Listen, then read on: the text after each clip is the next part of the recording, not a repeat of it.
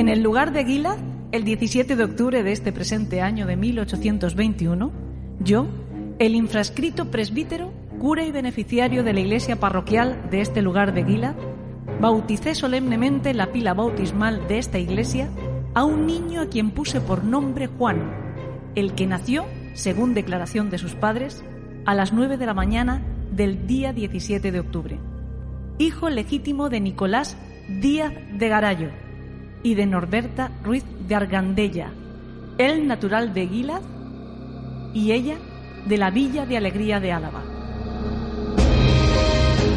Nacía, como han escuchado unas horas antes de que el cura firmase esta fe de su bautismo, uno de los monstruos con los que durante más de un siglo asustaron a sus hijos, pero sobre todo a sus hijas, las madres alavesas.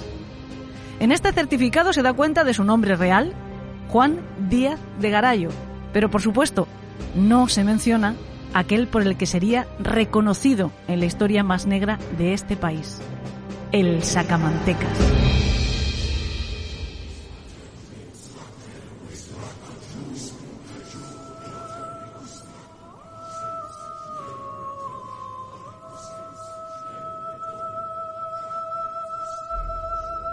¿Qué tal están? Me alegro mucho de poderles saludar de nuevo y les doy la bienvenida, mis queridos secuaces. Como ven, vamos a volver a fijarnos en el pasado, en el más remoto, para contarles el primer caso de un depredador sexual asesino en serie español, o al menos el primer caso del que se hiciera un seguimiento informativo, un seguimiento que además nos permite, aunque sea con bastante dificultad, rescatar las informaciones coetáneas a los propios sucesos de las que daban cuenta los periódicos de la época.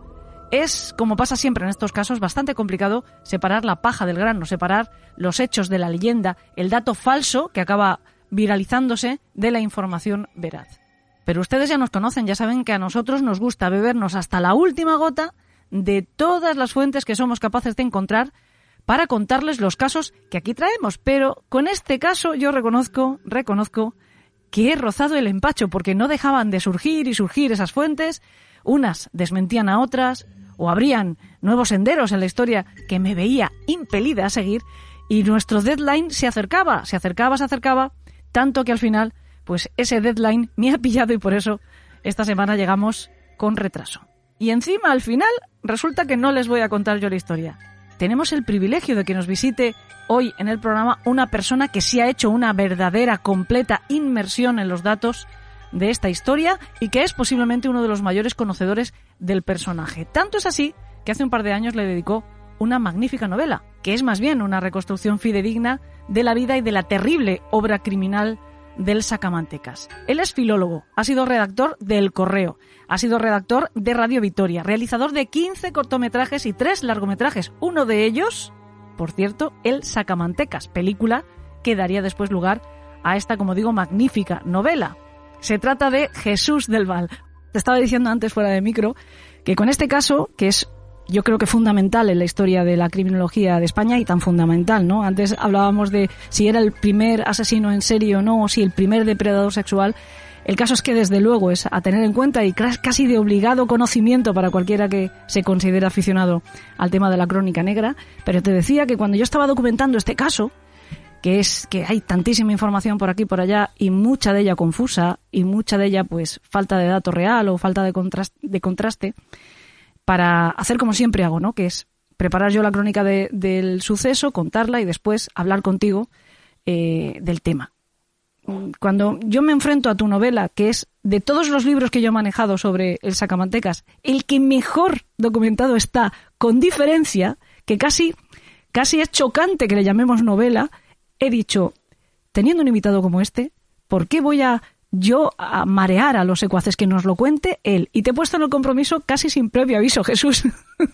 Bueno, ya con lo, con lo que has dicho, ya, bueno, se me ha subido la moral, tengo el ego por las nubes. Hombre, no, no, pero es que, mm, de verdad, eh, el ego no, es que es la, la pura realidad. Después de estar, bueno, toda la semana recogiendo la información, que a mí me gusta de todas maneras hacerlo, en tu libro está toda esa información y mucha más de la que yo he podido rastrear en infinidad de, páginas web, por supuesto, en hemeroteca, incluso en otros libros que se consideran eh, una bibliografía de peso a la hora de estudiar a sacamantecas. Y tu libro, que, insisto, presentamos siempre que hablamos de él como, como la historia novelada del sacamantecas, resulta que es bueno, pues más entretenido porque efectivamente le has dado una cierta dramatización, pero fidedigno al 100% y con un listado que al final, además, incluyes para los estudiosos como un apéndice, cosa que, que como documentación para eh, eh, eso, para los que estudiamos estos temas, es fundamental, un listado de nombres.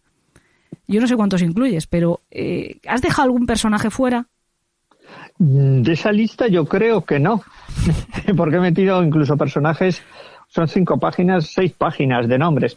Eh, he, metido incluso listas de personajes que los solo cito el nombre, ¿no? Porque, por ejemplo, la lista de, de los médicos que le que fueron convocados para dictaminar que, que el sacamantecas estaba de acuerdo, ¿no? Eh, eh, bueno, solo digo, salió el nombre de esa persona, ¿no? Eran 12, pues ahí están los 12 nombres.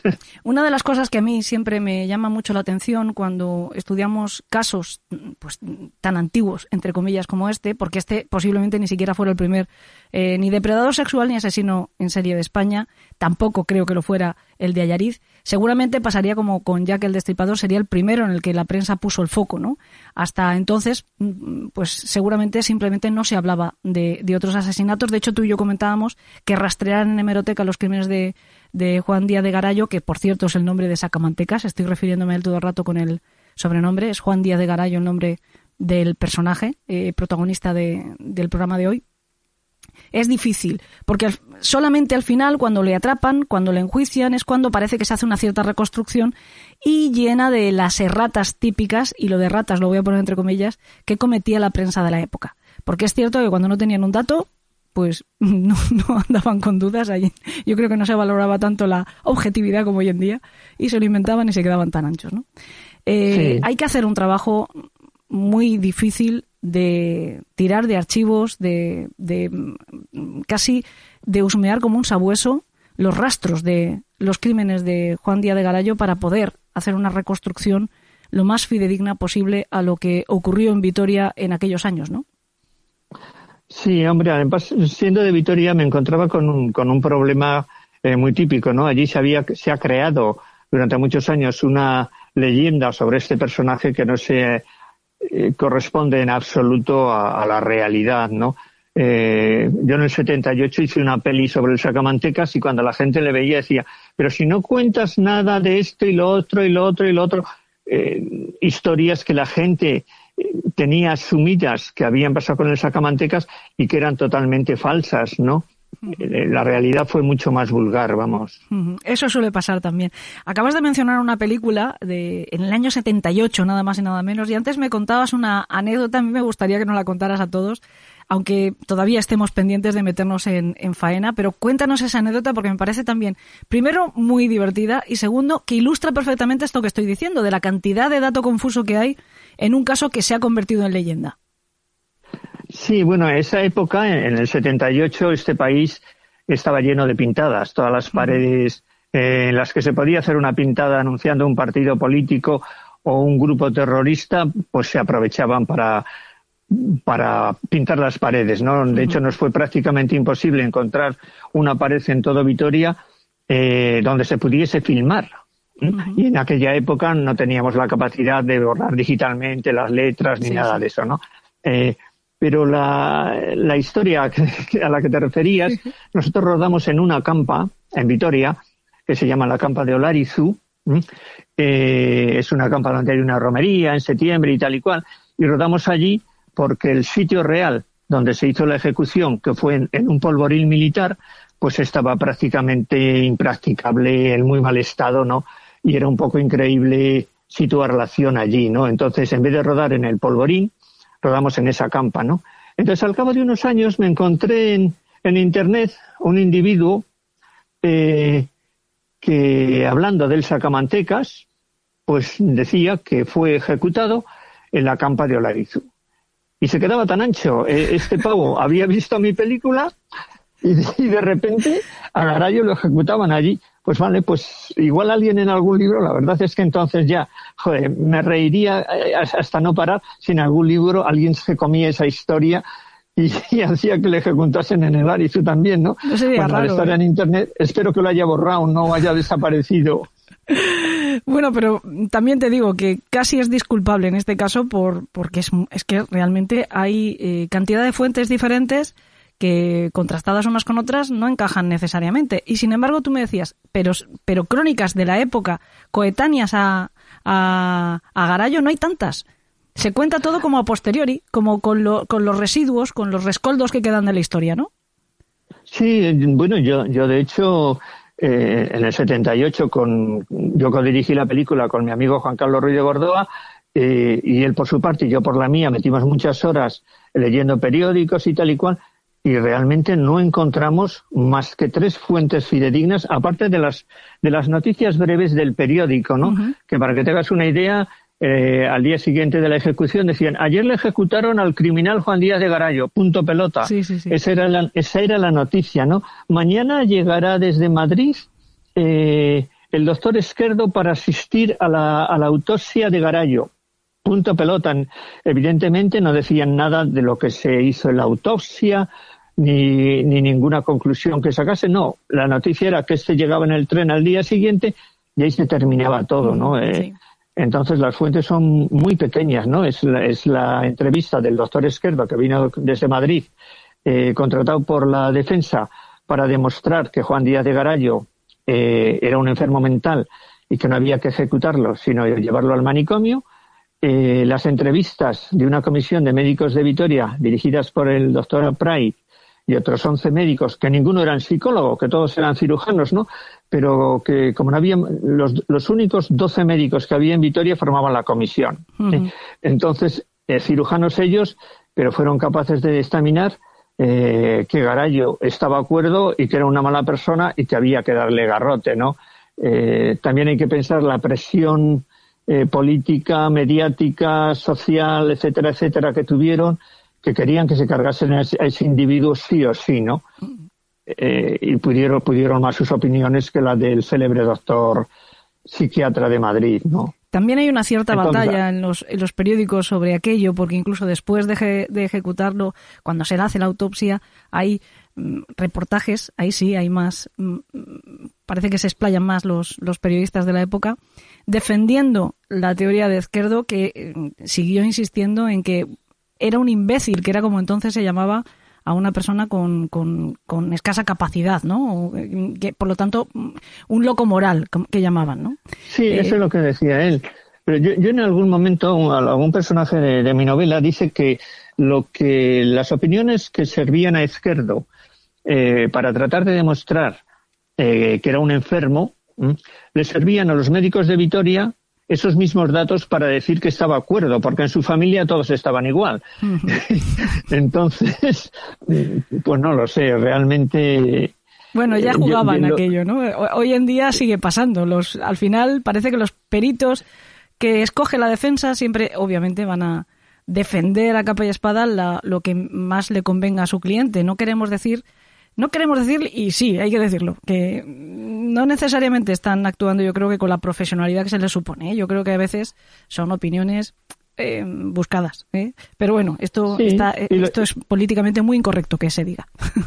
Y los, y, los periodistas que iban de modernos, evidentemente, apoyaban la, la teoría del médico más moderno, ¿no? no De, los, de los aldeanitos estos de Vitoria que, eh, que además no son ni psicólogos, ¿no? Que solo saben abrir tripas y remendar eh, lesiones, ¿no? Mm. ¿Te parece si contamos la historia propiamente dicha? No sé si cómo la quieres eh, empezar, si yo te diría que no lo hiciéramos como, como en tu novela, precisamente para invitar a la gente a que la lea, porque además de la propia historia que nos cuenta, que es la que vamos más o menos a reflejar hoy también aquí, es como está escrita, que es una es un, es un paseo, es una diversión, es una gozada, ¿no? Eh, ¿Quieres que empecemos la historia un poco por el principio? ¿O mm, cómo quieres que la contemos? como tú quieras. Eh, hombre, lo más cómodo, yo ya no me acuerdo cómo es mi novela. Empiezas casi al final. yo, solo la he escrito, no la he leído. Eh, que, pues hombre, yo creo, a mí me, me gustó. Eh, me gustó tratar de hablar un poco de la infancia de Garallo, ¿no? lo que es evidente es que Garallo fue un tipo con mala suerte. Aparte, eh, le tocó la guerra carlista eh, en una comunidad rural donde las, hordas carlistas eh, tenían a los, a los aldeanitos muertos de hambre, aprovechándose de ellos miserablemente, él pasó de ser un, un labrador medianamente solvente a ser un, un, tipo que tuvo que meterse de criado para otras personas a raíz de esa guerra. O sea, de alguna manera, económicamente, la, la guerra le marcó. eh, se casó por interés con una viuda llamada la Zurrumbona, porque era la mujer de un tipo que le llamaban el Zurrumbón, y Garayo heredó el apodo del Zurrumbón, uh -huh. vía su mujer. sí. Eh, entonces se casa por dinero con ella para ayudarle en las labores del campo y tal y cual. Eh, el matrimonio funciona, según confesó siempre él, muy bien, eh, hasta que su mujer muere en una epidemia de, viruela. En esa misma epidemia, eh, Garayo está muy enfermo.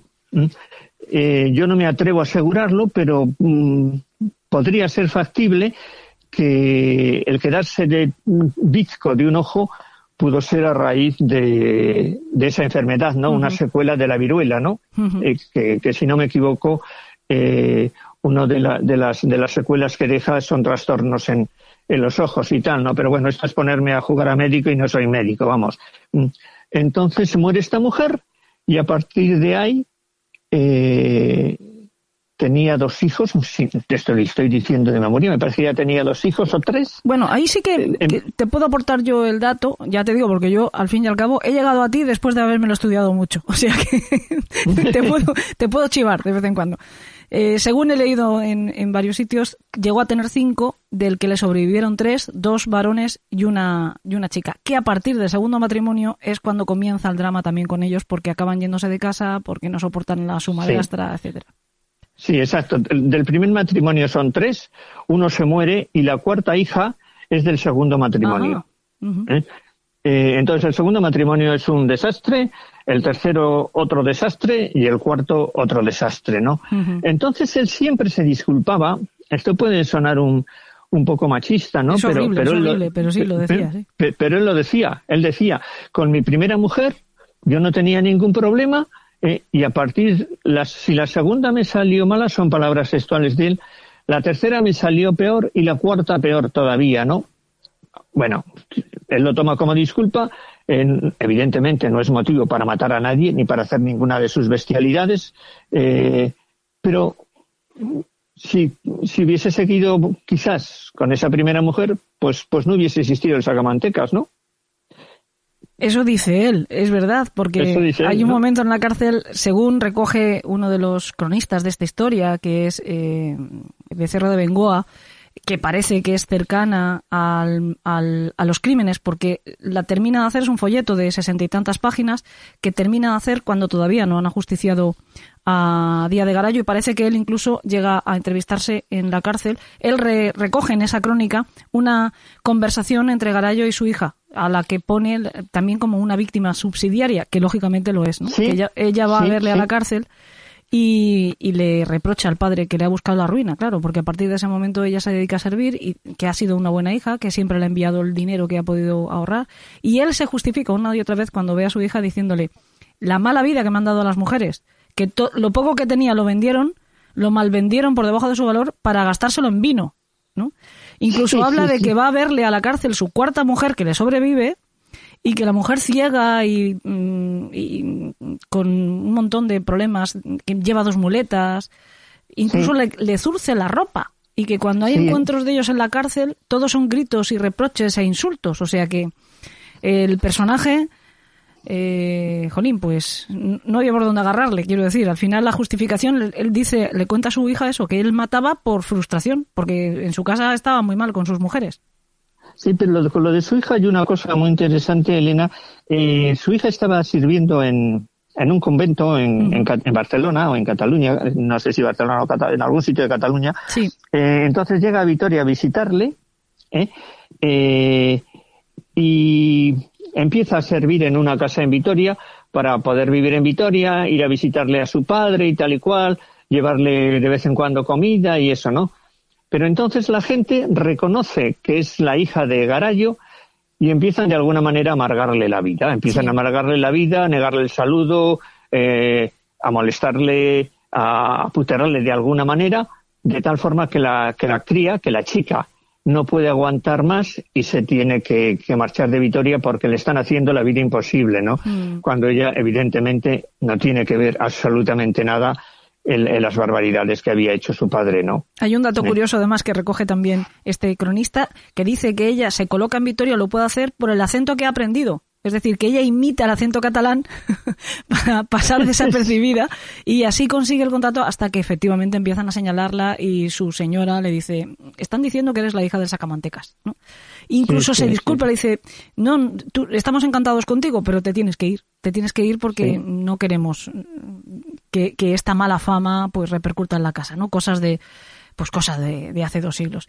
Pero bueno, nos, nos hemos vuelto a ir al final de la historia. Estábamos en la infancia, ya en la juventud, ¿no? Ya se le ha muerto su primera mujer, contrae segundas nupcias, una mujer que él describe como, como algo atroz. Y es a partir de aquí o a partir de la tercera mujer cuando comienzan los crímenes canónicos, diremos, de, porque eh, pasa como con Jack el Destripador, de hecho, no es un sacamantecas, se le conoce como sacamantecas y no sacamantecas, sino más bien es un destripador.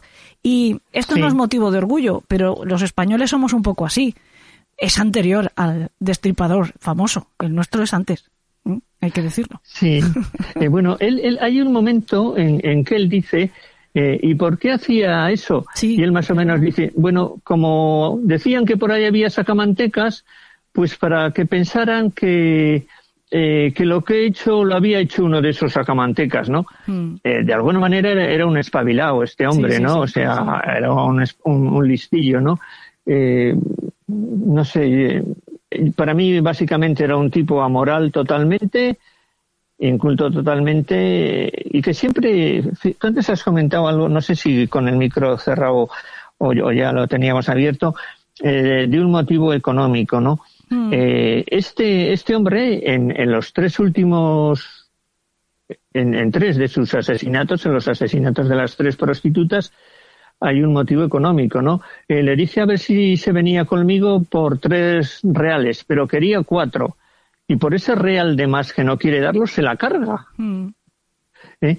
Eh, eh, entonces, no, sé. pero en este caso sí que desde luego no es el motivo económico de que él quisiera quedarse el dinero, sino que hay una clara, motivación sexual. De hecho, yo creo que el primer asesinato es casi, si, se, si, si me permiten la expresión, casual. Él contrata a una prostituta, acuerdan un precio, cuando llega la hora de pagar, él quiere pagar menos, ella empieza a gritar y él em, le entra un ataque de furia y ese primer asesinato es algo diferente al de los, a los demás, ¿no? Eh, la quitando, el de, quitando el de la niña, hmm. los, los, otras dos prostitutas es el mismo caso que el que estás exactamente igual, sí, exactamente ¿Eh? igual. Lo único que en este caso él la estrangula y no remata con las manos, sino que le, le, deja sumergida la cara, en esa inconsciencia de, del primer estrangulamiento, le deja sumergida la cara en un río, y así es como la encuentran al día siguiente, ¿no? Y efectivamente, hay varios de los crímenes por no extendernos tampoco entrando uno por uno, que parece que no es necesario, ¿no? Eh, efectivamente se repite casi, casi como un esquema, eh, como un guion, ¿no? El mismo proceso. Es lo que tú dices, menos el crimen de la niña, porque casi siempre eran mujeres con las que él concertaba o que se encontraban en el camino mendigas que, bueno, pues seguramente en un momento determinado, por un acuerdo económico, en una situación de tanto infortunio, pues ellas se hubieran prestado pero que las trataba después de engañar o lo que fuera, ¿no? Sí. Menos en el caso de la niña, ¿no? Que, es esta niña de 13 años. Quiero, quiero aclarar un punto porque me parece importante, eh, porque nuestros secuaces tienen una cualidad que es maravillosa y es que ellos después muchas veces se ponen a investigar, se ponen a esto que contamos, dicen, vamos a buscarlo más. Y, y se pueden encontrar que hay un dato que se repite viralmente que pueden pensar que es erróneo, porque en aquellas crónicas donde sí se encuentran, donde sí se incluyen los nombres de las víctimas, veremos que esa víctima de 13 años ponen que se llamaba Antonia Berrosteguieta, y es también el nombre que hacen constar como el nombre de la primera esposa de Juan Díaz de Garallo, que también se llamaba Antonia Berrosteguieta, pero no es así. Hay una sutil diferencia. Su esposa se llamaba López de Berrosteguieta, pero se da esta casualidad, que es un nombre muy similar al que tiene su tercera víctima. Sí, eh, bueno, además fue totalmente distinto porque fue un crimen cometido al mediodía. eh, vamos, la pobre cría tuvo muy muy mala potra y se encontró con este energúmeno, ¿no? Pero eh, vamos, se, se, se, separa totalmente del de cualquiera de los otros cinco crímenes que confesó, ¿no? Mm. Luego hay otros mm. dos crímenes que se le atribuyen, porque también hemos de decir que en el caso de, de Garallo, él fue procesado por los dos últimos, que sí confiesa. Sí. Y que también son un poco diferentes. No tanto a lo mejor en la victimología, eh, pero sí en que imita al, al sacamantecas. Imita finalmente en el, penúltimo, en el penúltimo, no, en el penúltimo sí que utiliza apuñala, cuando normalmente había estrangulado, estrangula pero también remata con, con el puñal. En el segundo sí que hay un ensañamiento con el cadáver eh, digno del de, del de Whitechapel, ¿no? Porque abre de arriba abajo a la víctima, saca los intestinos, incluso le extrae un riñón, ¿no? Bueno, esto se da algo parecido en dos víctimas que él jamás reconoce, pero sin embargo se le atribuyen siempre, ¿no?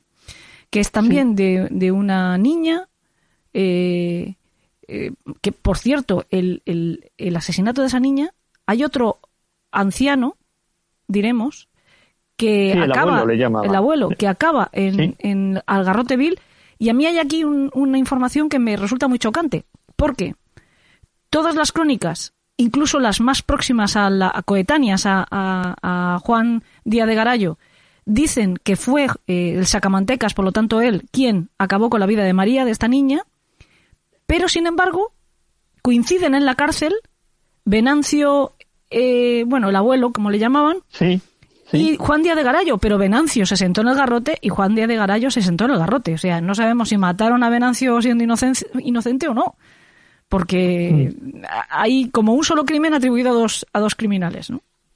Hombre, la historia de, de la niña asesinada por Venancio es, tiene un, un, punto también muy, muy fuerte, ¿no? Uh -huh. eh, a este hombre le detienen, la niña está ingresada en el hospital a punto de morirse eh, y le llevan a este hombre delante de la cama de la niña para que diga a ver si ese hombre es el que la ha atacado o no. Uh -huh. eh, imagínate la historia, ¿no? Una pobre cría con ese disgusto encima, a punto de morirse, uh -huh. le, exacto, le ponen encima a, a un garrulo con, con, boina, igual que todos los demás, con pinta de demente, pues le podían haber puesto cualquier otro y lo mismo podía haber dicho que era ese, ¿no? Eh, -huh. Como muy poco como muy poco sutil la cosa, sí, ¿no? Sí, sí, eh, eh, bueno, este hombre coincidió con Garallo, evidentemente en el en la prisión y le ejecutará un poco antes que, que a Garallo. Mm.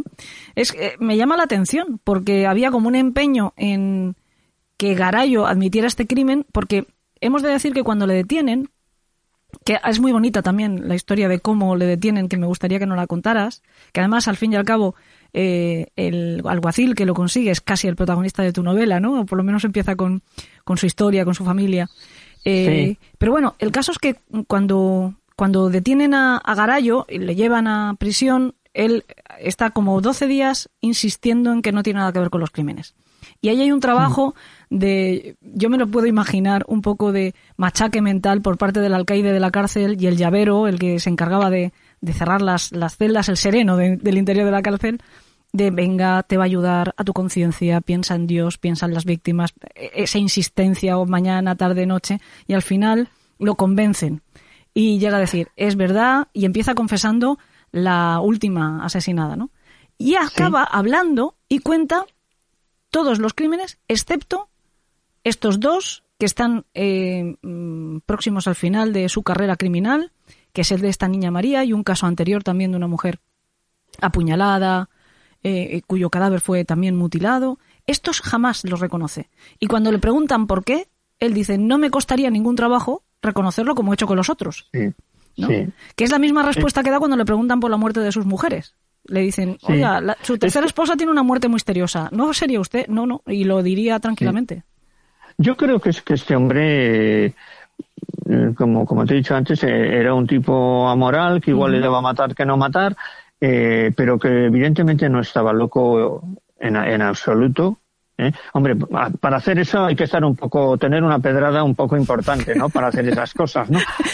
Científicamente se dice así, tener una pedrada. sí, sí, yo es que soy muy científico. Sí, sí, sí, sí. Oye, pero no creo que es el término más adecuado, ¿eh?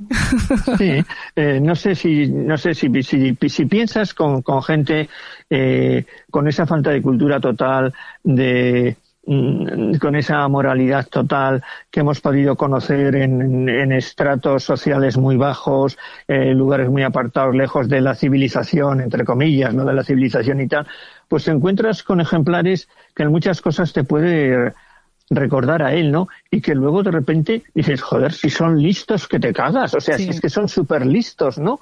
Eh, y el caso de este para mí está muy claro, ¿no? Este, el doctor Esquerdo podría decir misa, pero, pero a los otros, a los, a los médicos eh, de Vitoria decían, pero si su hermana está igual, si su hijo está igual, si cualquier aldeano vecino suyo hace las cosas parecidas, entonces era un caso más de, de, un sustrato social vapuleado, sin cultura, analfabeto, por supuesto, aunque aprendió a leer a los sesenta y tantos años en, la cárcel en tres meses, lo que vuelve a demostrar que no era ningún imbécil, ¿no? O sea, aunque el término imbécil empleado por, eh, por el doctor Esquerdo fuese súper exacto, no era un imbécil, o sea, realmente su coeficiente intelectual, pues, pues, pues era medio normal o muy normal, ¿no?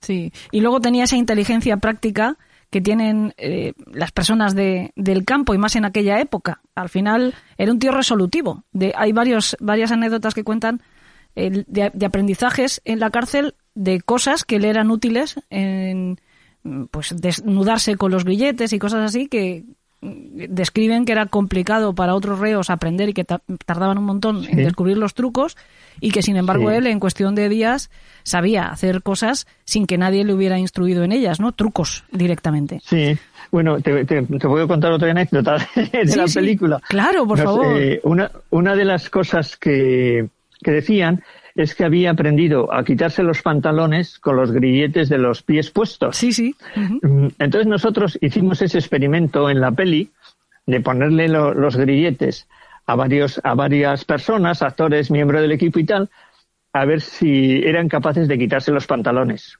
Sí. Y no todos fueron capaces. Ajá. ¿Eh? O sea, no todos fueron capaces. Sí, sí, sí. Si no te quitas los pantalones no sales. Eso es.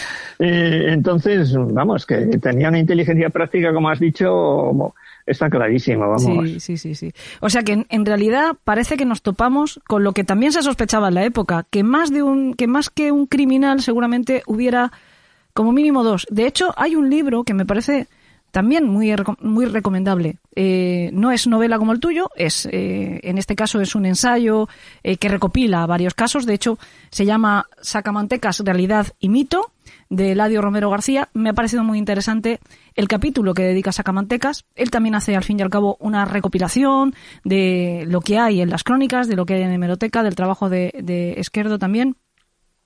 Pero hay un listado de muertes, habla eh, casi cabalga lomos de un periodista de la época eh, que, se, que viaja hasta Vitoria para cubrir este crimen y otros. Te decía antes de empezar a grabar que si coges la crónica de Becerro de Bengoa, presume mucho de que en Vitoria era un ejemplo de, de paz, de concordia, que nunca ocurría nada, que nunca jamás las mujeres tenían que temer a salir por la calle hasta que te topas con esta lista y dices, jolín, jolín, como para no tener miedo, entre los años 1870 y 1879, un poquito de miedo había que tener, ¿eh? Porque hay una lista de, de víctimas, de mujeres asesinadas, que incluye las de las canónicas de, de Garallo, y otra serie de asesinatos que coinciden muy mucho con el modus operandi de Garallo y que sin embargo no se le atribuyeron. Mm, no sé por qué, no sé por qué razón. La lista es bastante completa. De hecho, te lo he comentado antes y te da la referencia del libro para que eh, también lo puedas observar, ¿no? Hay una serie de, muertes. hay una serie de muertes que no le atribuyen a Garallo, con lo cual es probable que efectivamente hubiera más de un asesino y que estas dos muertes pues se resolvieran así, con la teoría del punto gordo, ¿no? aunque él, insisto, nunca las reconoció. O sea que se le atribuyeron para pacificar un poco a los deudos de estas dos víctimas mm, y poco más. Sí, de, hecho, bueno, una de las primeras cosas que, con las que me topé fue un artículo publicado en un artículo eh, en un periódico parisino eh, en el que hablaban de que de que la provincia de Álava se estaban sucediendo una serie, o sea, estaban creando ya un, la historia, ¿no? De, literalmente decían un ser con los cabellos de una mujer sueltos que vaga desnudo por los campos con carrera más veloz que el viento que sopra en las montañas vascas, dejando detrás de sí un rastro de azufre, joder, una cosa súper poética, y, y, que, en, aquella mentalidad pues, mm, pues era como para pensar en el diablo o algún sucedáneo del diablo, ¿no? O sea, no en un aldeano. Entonces, de hecho, cuando, cuando le detienen a este garrulo otra bestia de, pero, pero, ¿cómo va a ser este el sacamanteca? Si este, ¿Cómo va a correr este? Joder, si es un tipo de 60 años, ¿cómo va a correr con carrera más veloz que el viento? Joder, le puede dar un infarto a los, a los 20 metros, ¿no?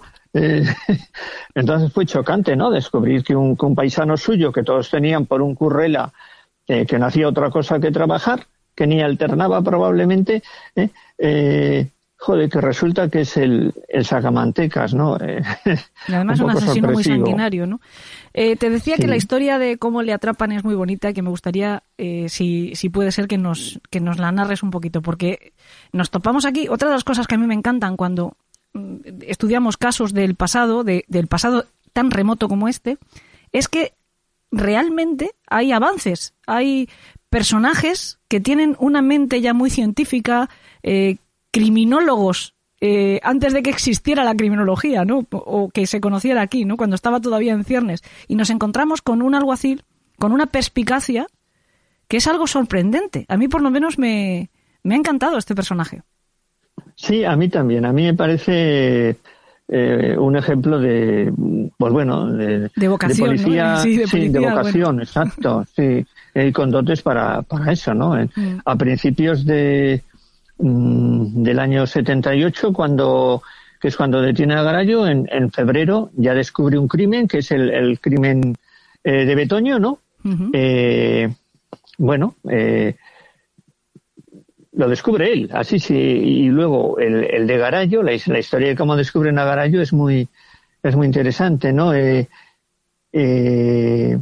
un cartero se cruza con Garallo y la mujer la penúltima mujer asesinada, ¿no? Entonces, eh, el cartero solo dice que a esa chica le acompañaba un labrador mayor eh, que era bizco. Joder, con esos datos, pues te puedes imaginar, ¿no? Eh, labradores mayores en Álava, pues si, la, si había 20.000 habitantes, pues joder, pues 15.000 habitantes podrían ser sospechosos. Sí, sí, sí. Entonces, hay que, bueno, hay que descartar ya, hay que buscar ya los viscos, ¿no? Entonces, la única pista es que era un, labrador visco, ¿no?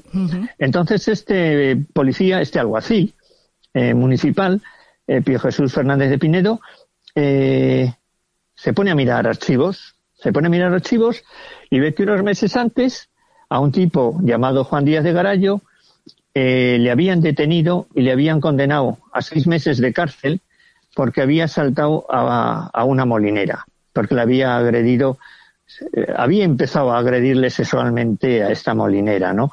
Eh, en el juicio hay una cosa muy, muy graciosa, ¿no? cuando le dicen a, a Garallo que pues eso que le había saltado a esta molinera. Él dice que no, que fue un accidente. Estábamos los dos en la cocina, yo fui a coger un bote de pimientos de la balda de arriba y me caí encima de ella y no sé qué, ¿no? Sí, sí, sí, Entonces, bueno, de alguna forma demuestran, no sé, que a veces era, era un poco cándido y un poco inocente, ¿no? Total que le caen seis meses por esa agresión, ¿no?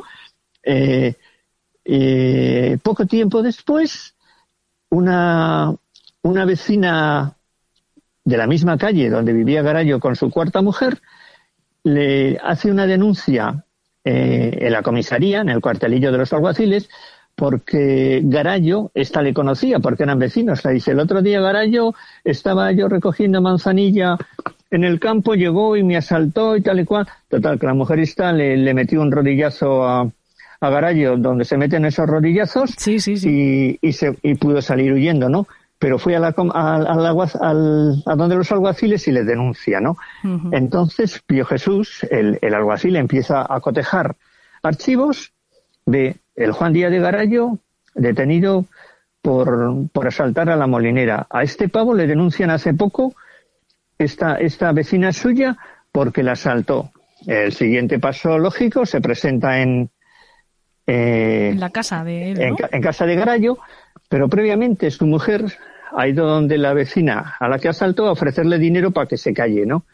eh, la vecina, bueno, acepta. Eso te iba a decir, que la vecina acepta y luego lo denuncia. No está mal, ¿eh? eh la de la patada era lista, la más lista de esta historia es esa mujer. Pero, bueno, Garayo, que no es tonto ni mucho menos, ve que la cosa se complica y se larga a las minas de Somorrostro en Bilbao, ¿no? Cuando llega la policía a su casa ya no está, bueno, pues vete a, vete a pescarlo, ¿no? Eh, y entonces, pues, pues bueno, ahí se termina la historia de momento, ¿no? Sabemos que este tipo, eh, además, claro, un sabiendo que es Garayo, ya saben que es Bizco, eh, corresponde a la descripción del cartero, etcétera, etcétera. Muy probablemente hemos pescado al sacamantecas, ¿no? Entonces, a la vuelta de, de Somorrostro es cuando, cuando asalta a, sus dos últimas víctimas. Mm. Y, y, bueno, y a raíz de, a raíz de eso es cuando, cuando le detienen, después de asaltarlas, se va a trabajar a un pueblecito cerca de Vitoria, tranquilamente, de, de, criado en, en, para, para un terrateniente, ¿no? Para un pequeño terrateniente, eh, y un día vuelve a Vitoria a cambiarse de muda. no sé cada cuánto tiempo se cambiaría. Bueno, yo sé que pasa como 13 días, desde el último crimen hasta que vuelve a Vitoria pasan como 13 días.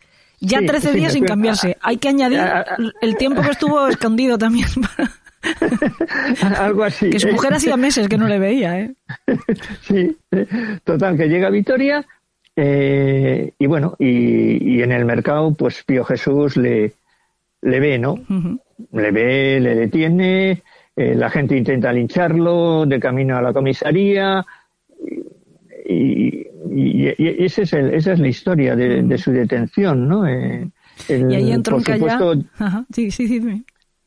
No, no, que por supuesto de alabar la, labor de, Pío Jesús, ¿no? que, que tuvo la suspicacia y las luces suficientes para eh, para pescar a este individuo, ¿no? Para atar cabos, efectivamente. Y ahí es donde enlaza la historia que yo he contado antes de ese eh, interrogatorio fallido y la insistencia del alcaide de la cárcel y del, del alguacil del interior de la cárcel para que confesara, ¿no? Que al final lo hizo. También hay una, una historia muy interesante del traslado de, de Juan Díaz de Garayo desde Vitoria hasta Burgos, que es donde estaba, donde le juzgan, eh, a pie, con dos guardias civiles. Y es una historia... esa historia, esa historia eh, no sé si es verdad, eh, ah, Elena. Ah. Ese es el libro de Salvador. Sí, eso te iba a decir, que es un libro que se llama Cuerda de Presos. Sí, que hay una peli muy maja, hay una peli muy maja, pero que, no sé, yo no... Mm, no sé, me cuesta bastante creerme que le llevasen andando desde Vitoria a Burgos para el juicio. O sea, que me ha pasado a mí como el que leyó, como el que vio tu película, ¿no? Que me he leído el libro y me he creído. no, es que son, son un montón de kilómetros, ¿no? Entonces, eh, o sea, 90, o sea, mm, la verdad no me lo creo que le llevasen andando, ¿no? Eh, yo hago propaganda de la peli, que está muy bien, mm. con Fernando Sánchez, Germán Cobos y tal, pero la historia no me la, no me la creo, ¿no? Eh, ¿Y qué te iba a decir? Eh, ¿De qué estamos hablando? Bueno, está, eh, he introducido yo el tema este del, del traslado de la, de la novela o ah, del libro novelado también de Tomás Salvador, que me estabas diciendo, pues mira, hay una película, está muy bien, pero que no te lo acabas de creer. Y yo te he dicho que me ha pasado como el que vio tu película, El lugar del ajusticiamiento, que yo sí que me lo había creído, pero bueno, menos mal que hablando contigo me lo puedes poner en duda. Pero bueno, el caso es que después de muerto Díaz de Garallo, bueno, un momento, eh, le condenan a muerte, pero aún así sus, sus dos defensores insisten en que eh, tienen que volverle a examinar los médicos, ¿no? Y es cuando se produce esa eh, la orden por parte del juzgado de Burgos que dicen, venga, pues que más facultativos examinan a este hombre y que se lo tomen con más tiempo y que se interrogue también a sus familiares sobre el estado de salud mental de Día de Garallo y el carácter, ¿no? Pero es que era, era por ley, Elena. eh, Se llamaba el recurso de, de casación. Sí, sí. ¿eh?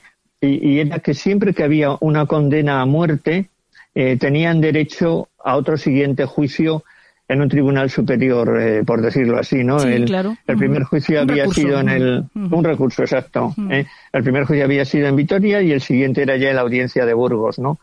Eh, y, y- pero hay otra historia porque este Esquerdo, cuando se entera de que, de que el Sacamantecas estaba actuando en Vitoria y tal, él, eh, por sí mismo, por, sin, sin, sin contar con nadie, sin que nadie le invite, se presenta en Vitoria para entrevistar a Garayo. ¿eh? Eh, sin que le haya llamado ni Ministerio Fiscal, ni, bueno, él el de la defensa, no, no, sin que le haya llamado nadie, se presenta en Vitoria en la cárcel y en la cárcel pasan de él cantidad, ¿no? Que soy el doctor Esquerdo. Ah, pues me parece muy bien, que venga a hablar con Garayo. Pues como que no va a pasar porque no nos sale, ¿no? Entonces la primera visita de Garayo, de Esquerdo es prácticamente en balde, ¿no? Sí. Eh, la siguiente, ya contratado por, por la defensa, parece que está toda una vida en Vitoria hablando con, con, con Garayo y tal, ¿no? Pero estuvo solo siete días, ¿eh? Siete días de los que tres se los pasó, o dos, ¿eh? Se los pasó recorriendo la provincia de Álava buscando a los familiares de Garayo, ¿no? O sea que en realidad con Garayo tampoco es que estuvo eh, mogollón de tiempo, ni muchísimo menos, ¿no? Eh, pero bueno, era muy listo y... Ah, tiene calle. Tiene calle, exacto. Y además es de mi tierra, no te metas con él, hombre. Ah, sí. Eh, Es de Villajoyosa. Sí, yo no soy de Villajoyosa, pero Villajoyosa está en Alicante, así que, como te he dicho, hay que presumir de lo, ¿eh? de lo propio. Que una de las críticas que me han hecho en mi novela es que hablan más en valenciano que en vasco. no me digas. sí, porque en, en la novela hay un, un capítulo que en el que el, doctor Esquerdo, hay un capítulo maravilloso. El doctor Esquerdo tenía una práctica que tenía un manicomio propio y tenía cerdos. ¿eh? Tenía un- una piara de cerdos. Sí. Entonces, periódicamente elegía a unos cuantos enfermos de su manicomio y, les sol- y soltaba a los cerdos y detrás a los locos para que se desfogasen persiguiendo a los cerdos. Vaya, vaya. A ese capítulo no has llegado, vamos, sé que no, No, has no, leído no. el libro entero. No, no, no. Entonces, bueno, joder, a veces dices, hombre, el doctor Esquerdo con calle y tal, pero joder. Pero eh, tiene cosas raras, ¿no? Sí. Bueno, eran otros años, otros años. No, total, bueno, esto venía a cuento de que, habla, de que hablaba en valenciano, hay un capítulo en que habla en valenciano con su criado y tal, ¿no? Eh, mientras en euskera, pues creo que, que se habla muy poco en el libro, ¿no? Bueno, es que tú eres de porque- Vitoria, pero ahora vi- vives también aquí, ¿eh? O sea que también estás tú ahí Sí. medio, en medio camino. Sí, hombre, ent- entiendo más, entiendo más valenciano que euskera. Bueno, también te digo que es bastante más fácil, ¿eh? Eh, Yo me ¿cómo te imagino que le yo? pasará, menos a los que sean de verdad eh, euskera parlantes, ¿no? Que estén muy acostumbrados, le pasará a cualquiera, sea de donde sea, porque el euskera, por supuesto, el valenciano es parecido al castellano dentro de lo que cabe, ¿no? Pero el euskera Sí, sí. no se parece en nada, madre mía. es muy Eh, difícil. Yo me, yo me acuerdo en, en, Vito- en Vitoria de ver retransmisiones de fútbol de Euskal Televista en euskera joder, y como pillases el partido empezado no sabías ni quién jugaba, ¿no? De repente llegas aquí, empiezas a pescar en el no, retransmisiones en valenciano y te enteras de todo y dices, joder, qué chollo, qué maravilla. Va, ¿qué, qué idioma? Estos nos dicen que tienen otro idioma. Eh, eh, eh, De estafa, de estafa, total. bueno, te, te quería, mm, volviendo a la historia, te quería preguntar, ¿cuánto tiempo estuvo en la cárcel? Porque también por ahí hay otro dato de estos equivocado, porque se lo puedan topar nuestros secuaces, que dicen que enseguida fue juzgado, eh, sentenciado y ejecutado. Y no es verdad, estuvo dos años, ¿no? Todavía. No, no, no, no, creo que pasaron, espera, tengo el libro delante, eh, desde que le detienen, le detienen en el 78, eh, tarda en confesar 13, 15 días o algo así. ¿eh? Eh, no, le detienen en el 79, Sí. eh, le condenan a 80, en el 80 le condenan en la audiencia de Burgos, en el 80 es la revisión de los 12 médicos de Vitoria y en el 81 en, en mayo lo ejecutan. Ajá. Mm. O sea que sí, que Eh, estuvo di- poco tiempo, ¿no? Tanto como yo pensaba. Sí, sí, sí, un año y un año y poco. Ujú. Le detienen el 21 de septiembre del 79 y le ejecutan el 11 de mayo de, el 12 de mayo del 81. Ujú. Eh, Y después le hacen esa autopsia a la que asisten 40 eh, médicos, estudiantes. Sí. Mm. Eh, yo he tratado, mm, yo no encontré nada de la autopsia, incluso traté de bucear en a ver si encontraba algo en alguna universidad americana y tal, porque yo había leído que el caso llegó a las universidades americanas, a todas las europeas y tal. Eh, bueno, yo soy de filología inglesa, en inglés me defiendo y traté de, de bucear por, eh, por las, no conseguí absolutamente nada de la autopsia de, ni que se hablase, no fuera de España no he encontrado nada que haga referencia En algún periódico se recoge parte del informe, mm, de la descripción de lo que encontraron y en todo momento intentando apoyar eh, bueno, también estamos hablando de que son los años en los que se cree firmemente en las teorías de, de Chechar el Hombroso, ¿no? En la biología criminal y, toda, toda esta parte, de la que, por cierto, hablaremos eh, posiblemente la semana que viene en el programa especial, el que tenemos el contenido exclusivo para nuestros mecenas. Vamos a hablarles de, de toda esta teoría del hombroso que mm, algunas corrientes actuales siguen defendiendo. Pero bueno, eh, de tal manera que esa autopsia acaba justificando, según los periódicos que la recogen, que volvemos a lo mismo, no deja de haber un interés, es lo que tú has dicho antes, ¿no? Era una época en la que además los periódicos tenían una, una significancia política muy clara, muchísimo más clara. Las líneas editoriales y actualmente la línea editorial de cada periódico pues tiene una tendencia y todos la podemos reconocer. Entonces era como mucho más exagerado. Y entonces eh, recogen esa, esa informe de la autopsia mm, o resumen del informe de la autopsia aquellos que defendían las teorías de, de Esquerdo y que hablan del criminal nato, ¿no? Del, eh, hablan de que el tipo parecía un neardental, ¿no? Y de repente, pues dentro de cuando le hacen la autopsia siguen diciendo lo mismo. No sé si es cierto. Eh, yo he leído también que la cabeza se la llevó Esquerdo y que desapareció. Sí, yo he leído lo mismo, no sabría decirte dónde. ¿eh? De hecho, yo tenía pensado en, en ficción hacer un, un, sacamantecas 2 o el sacamantecas vuelvo así jugando con, con, la cabeza desaparecida, alguna paja mental de esa para hacer un poco de comedia eh, con ese tema, ¿no? eh, yo tengo leído eso, sí, que la cabeza de, el cráneo, claro, ¿eh?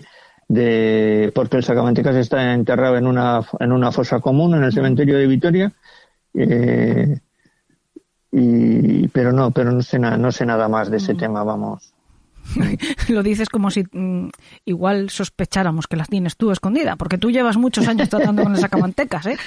No, además, más te lo voy a complicar más, porque yo de pequeño iba con mi, con mi padre al cementerio a, a, visitar la tumba de su madre y tal, y el sacamantecas está enterrado justo detrás, la, la, la, fosa común estaba justo detrás de donde estaba el panteón de mi abuela. ¿eh? Entonces mi padre me, todavía se me, durante, todavía yo de pequeño te metía el miedo con el sagamantecas, ¿no? Mi abuela de meter, niños que vienen sagamantecas, tal y cual.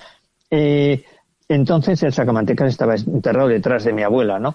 Eh, y andando un poco, después de contarme de los sacamantecas, si mi padre me veía demasiada cara de miedo, me decía, pero no te preocupes, en esta tumba está el hombre que le detuvo, porque muy cerca también estaba la tumba de, de Pío Jesús, ¿no? eh, o sea que, o sea que a ti la historia de, primera mano. Eso te iba a decir, te persigue desde que eras pequeño. Te iba a preguntar si te introduces en ella al 100% para, para trabajar el guion de aquella película del año 78, pero por lo que me estás diciendo, incluso antes, ¿no? Es una, es una historia tuya tuya, te pertenece a ti casi, ¿no? Desde que eras pequeñito. Bueno, pertenece al legado de, la gente de Vitoria de mi generación y anterior, ¿no? Eh, toda la gente de mi edad de, de Vitoria y más mayores más todavía se saben todas las historias del Sacamantecas, ¿no? Eh, nos, mm, nosotros echamos un poco de luz sobre las, las historias falsas que corrían, pero la gente tiene, no sé, una de las historias que circulaban siempre era que le habían detenido dos guardias civiles vestidos de lechera, ¿no? Esa es, es una, una historia que, bueno, pues vale. Hubiera merecido la pena. Eso es lo que es una de las cosas que nos preguntamos. Si no habéis sacado a los guardias civiles vestidos de lechera, pues mira, es que como, es, es como que era mentira, ¿no? Y otra historia que en el parque, de, no sé si conoces Vitoria, en el parque de la Florida, un parque céntrico, pegando al, al, al Parlamento, hay una, una cueva con una, con una, con una puertecita debajo de esa cueva que es donde los, donde los jardineros guardan las, las herramientas, ¿no? Pero a los niños nos contaban que era la cueva del Sacamantecas y que por esa cueva, por debajo de toda Vitoria, llegaba hasta las afueras, donde un río, que se llamaba el Chirrio, había otra cueva con una puerta donde se suponía que el Sacamantecas eh, eh, entraba por una y salía por la otra, ¿no? Eh, yo, yo me permito el chiste que los que los en mi novela que, que algunos políticos de los que pululan en este país se habían aprendido el camino, pues alguna vez tenían que salir por piernas del, del Parlamento y seguir la, la cueva del La senda de Sacamantecas. Bueno, esos, esos son de los que sacan otras cosas, pero también sacan, también sacan. Sí, sí, sí. sí pues he de decirte que no solo conozco Vitoria, sino que es una tierra que me parece una verdadera maravilla y que me paso la vida deseando volver, que lo sepas amo pues tu, me tierra, mucho. de verdad, yo, me gusta, yo me también, yo también le estoy deseando volver. No me extraña, no me extraña. Además, di que no has cambiado de paisaje, ¿eh? porque de Vitoria, que es todo tan húmedo, verde, a Alicante, Sí. que es todo más bien árido. El cambio es importante. Sí. Cambio de escenario también en tu novela, porque tienes la de Sacamantecas de la que hemos estado hablando. Eh, Bueno, hemos estado hablando más del caso y recomendamos mucho la novela. Y recientemente, el año pasado, has sacado, que no sé hasta qué punto te ha dado tiempo y no te ha pillado también a ti todo el rollo este del COVID como para hacer una buena promoción. Eh, pero vamos, el año pasado sacaste el crimen de la quiniela, que es caso también 100% con denominación de origen, en este caso alicantino. Es casi el, el Sí. paradigma del asesinato de aquí, ¿no? Igual que Sacamantecas de Vitoria, pues en Alicante el crimen de la quiniela. Sí, hombre, el COVID me pilló, pero bien pillado. Voy Sí. a la a la tele un día como hoy y mañana ya cierran todo. ¿eh? Mañana cierran las librerías, o sea, eh, me pilló bien pillado, ¿no? bueno, pues esto hay que rescatarlo y hay que, hay que evitarlo. Yo, yo se lo digo a todos los amigos escritores que van pasando por el programa, digo, bueno, no dejémoslo en barbecho. Eh, aquí hemos hecho una, una entrevista, pero da igual, dejémoslo en barbecho y hay que retomar. O sea, que esto tiene un final seguro y a partir de ahí hay que intentar darles la vida que merecen a todas esas maravillas que nos están pasando desapercibidas porque nos tienen encapsulados con, con este rollo de la pandemia, ¿no? Pero Sí, bueno, de sí, momento vamos a contarle también a la gente que existe esa novela y que eh, ahora que por lo menos aquí se puede seguir saliendo, que la pueden comprar y si no siempre tenemos internet. ¿No? Del crimen de la Sí, bueno, eh, sí, hombre, la forma más, fácil de encontrarla, aparte de Alicante y en Vitoria, que tengo las dos, pues es buscarme y que yo se las mandara, ¿no? Están, por supuesto, están en eh, el libro electrónico, están las dos, ¿no? Pues estupendo. Y en este caso, volvemos a repetir más o menos la fórmula. Quiero decirte, has novelado un crimen para el que te has documentado con la misma profusión que con el anterior. En este caso, un crimen un poquito más cercano en el tiempo, tampoco es actual. Estamos hablando del- de los años 50 o igual me he ido yo mucho. No, 54 al 58. En el 54 es el crimen, en el 58 es la ejecución. También lleno de particularidades. Es un crimen que merece mucho la pena conocer y estudiar. Le dedicamos nosotros un programa de las primeras temporadas. Me van a disculpar los secuaces, no recuerdo la fecha y no he tenido la, la precaución de mirarlo previamente para, en todo caso, darle la referencia por si quieren conocerlo de forma rápida a través del podcast. Pero bueno, eh, mejor incluso si lo conocen con detalle a través de la novela, porque, insisto, vuelves a hacer lo mismo, nos va a dar pie a conocer perfectamente la historia eh, y de una forma mucho más amena que si se lo cuento yo. porque además ya han podido escuchar nuestros secuaces que, bueno, pues este hombre escribe maravillosamente, pero ya han visto cómo habla, que encima es eh, didáctico y muy divertido. Jesús, ha sido un verdadero placer que estés Igualmente, en el Elena, programa un placer. que sepas, ya me has tirado antes eh, una pista para volverte a dar la lata pronto, no con el, con el caso de las quinielas, que también lo haremos, eh, si te parece, aunque ya le hayamos contado en el programa, hablaremos de nuevo de, de las quinielas, pero con el de Betaño, que yo creo que también podemos Ah, rescatar ¿sí? por ahí ese otro crimen de tu tierra en un próximo Sí. programa. Y así tengo una excusa perfecta para vo- poderte volver a recibir, si es que la necesito, que yo creo que no. que tienes, como digo yo siempre, las llaves oficialmente de este país de los horrores para que entres y salgas a tu gusto y cuando quieras, porque va a ser siempre un verdadero placer recibirte. Gracias, Jesús. Pues muchas gracias, Elena, a ti. Jesús del. Val, ya lo saben nuestros secuaces, búsquenlo si quieren pedirle directamente a él los libros, porque además supongo que eh, además lo podrás incluso autografiar, ¿no? Que siempre es eh, un placer recibir los libros con una di- dedicatoria y cosas así. Jesús, lo dicho, muchísimas gracias. Un beso muy grande. Mm. Muchísimas gracias, un beso. Nosotros vamos a continuar porque tenemos una cita en el gabinete de curiosidades de Ana Mendoza, que, por cierto, creo que va a hacer una intrusión en el departamento de Salva la Roca. Nos va a hablar de cine. No sé qué tal le sentará al prescindible. Hablando de cine, atención a todos nuestros secuaces de Pontevedra y de tierras aledañas, porque el país de los horrores se va hasta allí. El próximo día 31 de octubre, la víspera de la fiesta que más nos gusta a nosotros, porque es la noche de todos los santos, estaremos en vivo y en directo desde el Curtas, el festival do imaginario de Vila García de Arousa que este año, contra viento y marea, celebra su cuadragésimo octava edición. Ahí es nada y que va a exhibir un montón de cortometrajes y de largometrajes de terror. Haremos el programa que podrá verse streaming a través de la página del festival, la página web curtas.org y que después, pues como siempre, subiremos a nuestro canal de iVoox en formato podcast. Pero además, podréis estar con nosotros en la sala de conferencias del auditorio mientras grabamos, todos los que queráis, hasta llenar el aforo de acuerdo, lógicamente, con las normas de prevención de contagios por COVID. No solo las de aforo, sino también todas las demás. Por ejemplo, el uso imprescindible de la mascarilla. Tendremos ocasión de hablar con algunos de los invitados del festival, pero la clave para que sea maravilloso es que vengáis a vernos. Recordad que es a las once y media, empezamos a grabar a las once y media y acabaremos alrededor de la una, una y media de la tarde. Ahora sí, vámonos a ver a Ana Mendoza.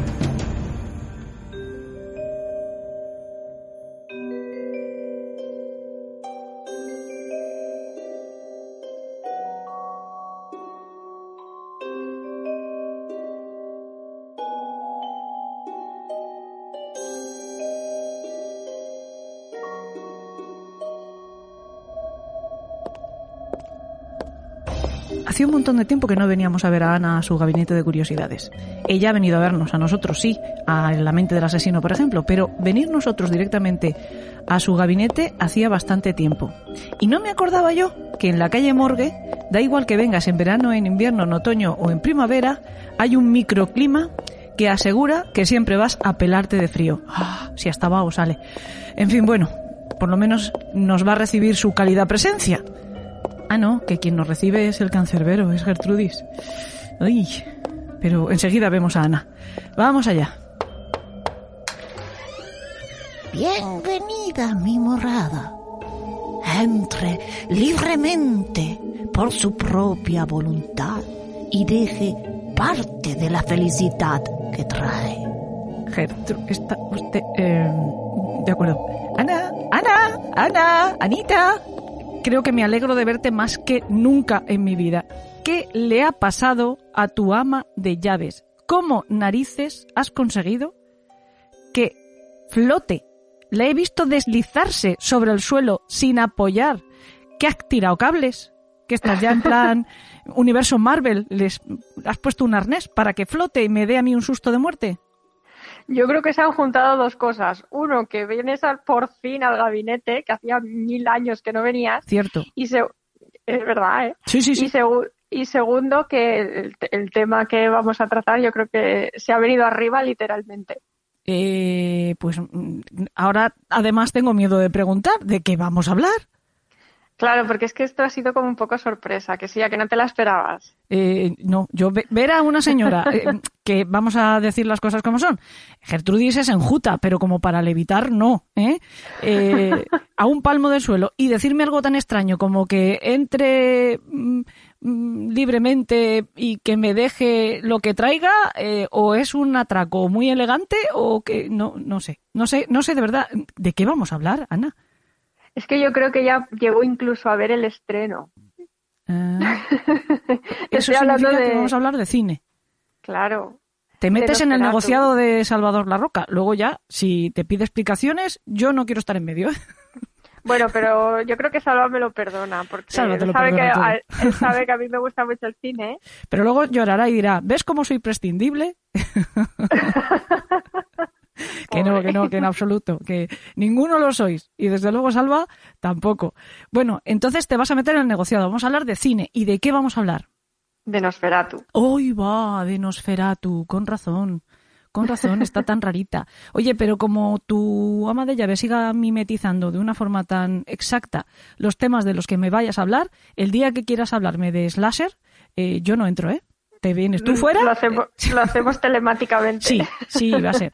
Porque menuda es. O sea, vamos a hablar de la, mm, yo creo que mejor película de vampiros de todos los tiempos. Y eso que además es la primera que marcó definitivamente al género y por más que lo han intentado, yo creo que ninguna otra película, ni de Drácula ni de vampiros, ha conseguido esa atmósfera completamente claustrofóbica, ese gótico tan presente y sobre todo el pavor que causa el personaje, el protagonista, ¿no? Exacto, sí. Además, yo creo que eh, como dices, ha marcado el género, pero yo creo que ha marcado el cine en general. creo que es un punto de inflexión porque a lo largo de la historia del cine siempre hay una película que, digamos, marca un, como un antes y un después, ¿no? Y creo que Nosferatu, pues, eh, es una de ellas, clarísimamente. ¿Y, lo, ¿Y lo bien que ha envejecido Nosferatu? Sí, eso también. que es una película completamente actual. Mucha gente joven igual le para un poco al pensar que es blanco y negro, sabes tú, que al final también cambia nuestra, nuestra identidad visual, digamos, ¿no? El lenguaje visual al que estamos acostumbrados y Nosferatu, pues, eh, de por sí ya es un gran clásico y a veces eso, pues si no tienes una gran afición de verdad, de corazón al cine, parece que se hace un poco cuesta arriba, pero Nosferatu en absoluto. Yo creo que ninguna persona que la vea a fecha de hoy se quedará indiferente. Ya, a ver, es que es lógico, el cine mudo y el cine de, de aquella época pues eh, se tiene que ver desde, desde otro punto de vista porque la narrativa es diferente, son películas pues quizá más lentas porque no hay diálogos y, hay una criatura del Averno por ahí, ¿verdad? Sí, sí, es una criatura del Averno en, en, en, pequeña, en pequeño formato, pero ya has visto cómo ladran. Yo ya sabes que tengo aquí cuatro criaturas del Averno, dos muy pequeñas pero son las que más follón arman. Y ahora mismo están fuera diciéndome, no sé, que vienen, que vienen los indios o que vienen los vampiros. No estoy muy segura. El caso es que tienen ganas de robarte protagonismo, Ana. ya, ya.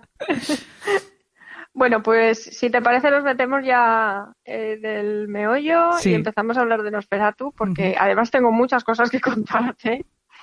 Y si no se nos va a hacer esto, eh, vamos, eterno. Bueno. bueno, pues antes de empezar a hablar de. Eterno como la vida de Nosferatu. Eh, en fin, ya, venga, ya te dejo. te dejo. bueno, eh, como decía que antes de hablar de esos aspectos más ocultos o secretos que, en el que nos fijamos siempre en la película de Nosferatu y de la, de la historia un poco que rodea el, rodaje de, esta película, yo creo que sería interesante hablar del contexto histórico primero, de, de dónde surge esta película en el momento. Porque Nosferatu surge en, un, en medio de un movimiento conocido como expresionismo alemán, que surge a su vez como respuesta al impresionismo de mediados del siglo XIX. Entonces, para conocer a los expresionistas eh, es, importante conocer el, paso previo, ¿no? los impresionistas, porque estos impresionistas trataban de mostrar el lado más delicado de la luz, cómo interactuaba esa luz con el entorno, eh, sus, luces eran suaves, con líneas delicadas, eh, paisajes, lienzos bucólicos, y, ellos intentaban mostrar esa perspectiva de lo, más objetiva posible. Entonces, eh, al igual que en la pintura, la fotografía pues tampoco se quedó atrás y aparecen los llamados fotógrafos pictorialistas que, igual que ocurría con los pintores, en sus fotografías pues intentaban que, aquellas fotografías parecieran paisajes tan típicos de esos pintores impresionistas. Es decir, intentaban imitar esas técnicas eh, de pintura pero a través de técnicas fotográficas. Y algunos lo, lograron y, muy bien.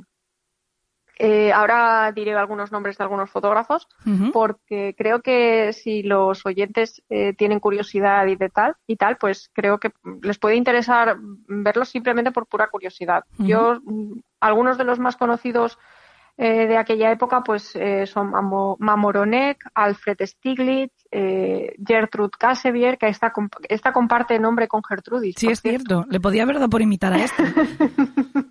y que me hubiera recibido con una cámara antigua. Por ejemplo. bueno, pues estos digamos que son los referentes ¿no? dentro del mundo de, esta corriente fotográfica. Bueno, pero todo esto pues termina con la Primera Guerra Mundial. Claro. Eh, en aquel momento conocida como la Gran Guerra. Se acabó el, bucolismo, se acabó, se acabó la dulzura. Exactamente. Entonces la visión de Europa cambia radicalmente. Además que la Primera Guerra Mundial, eh, como ya sabes, pues fue especialmente sangrienta y hubo secuelas físicas y psíquicas que, fueron notables. Entonces, el horror en las calles está presente, eh, sobre todo pues de las ciudades que más sufrieron las consecuencias de la guerra, y aparece eh, la, psiquiatría, ¿no? que digamos que se hace un hueco ¿no? para estudiar estas consecuencias psicológicas que están teniendo sobre los soldados que han estado en el frente. Aparece el concepto de neurosis de guerra, que es uno de estos puntos de inflexión, ¿no? que, que pasan a considerarse a esos soldados como unos cobardes que no, no hacen frente al enemigo ni defienden eh, su patria y los valores por los que están ahí.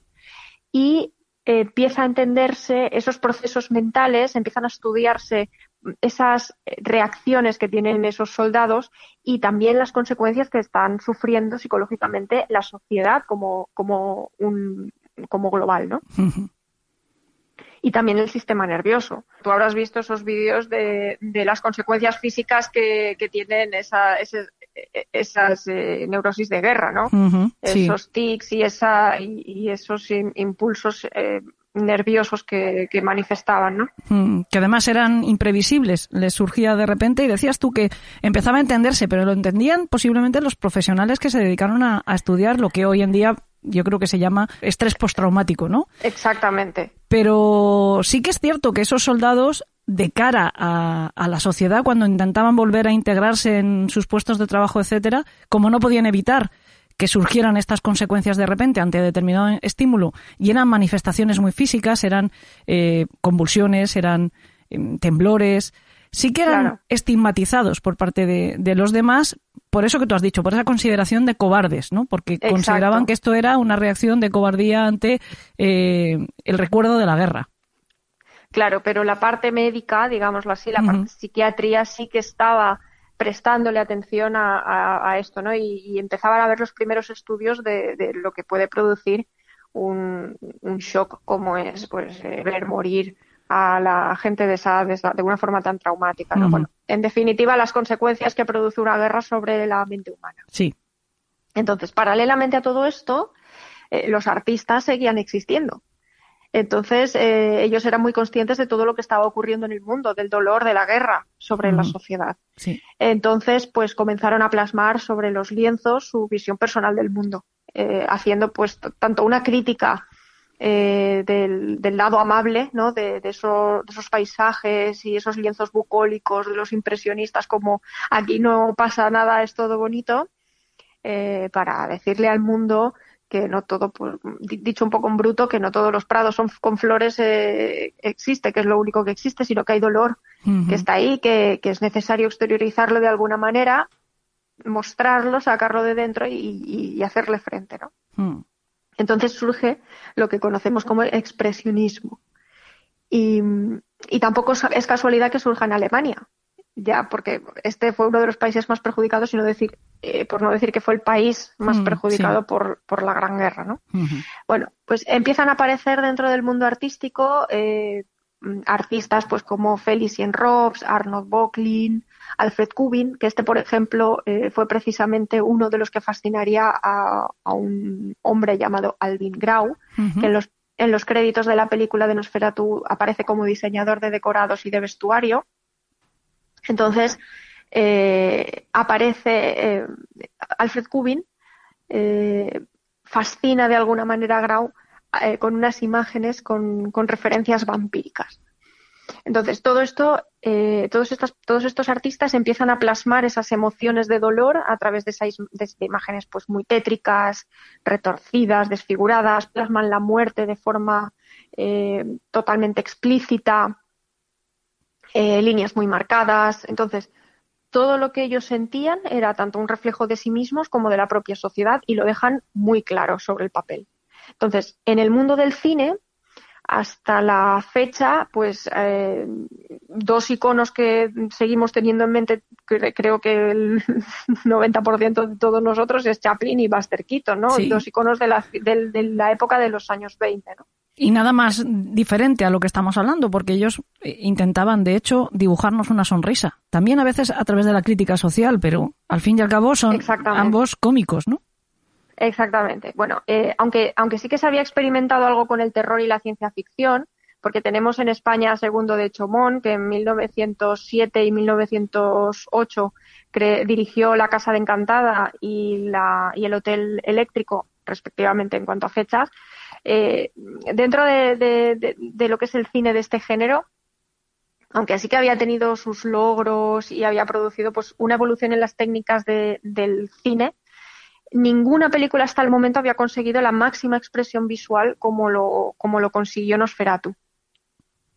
Entonces, esto en concreto, eh, que es algo que ya hemos adelantado, ¿no? Es decir, esas nuevas tendencias que debían principalmente de, esos artistas de pincel y esos directores y productores se fijaron en esas técnicas de, de, pintura y de ilustración y Nosferatu recrea escenas casi idénticas de esos autores que hemos mencionado antes. Entonces, tú ves una ilustración, una pintura de un artista como eh, Kubin y ves escenas, ves fotogramas de la película y, son iguales.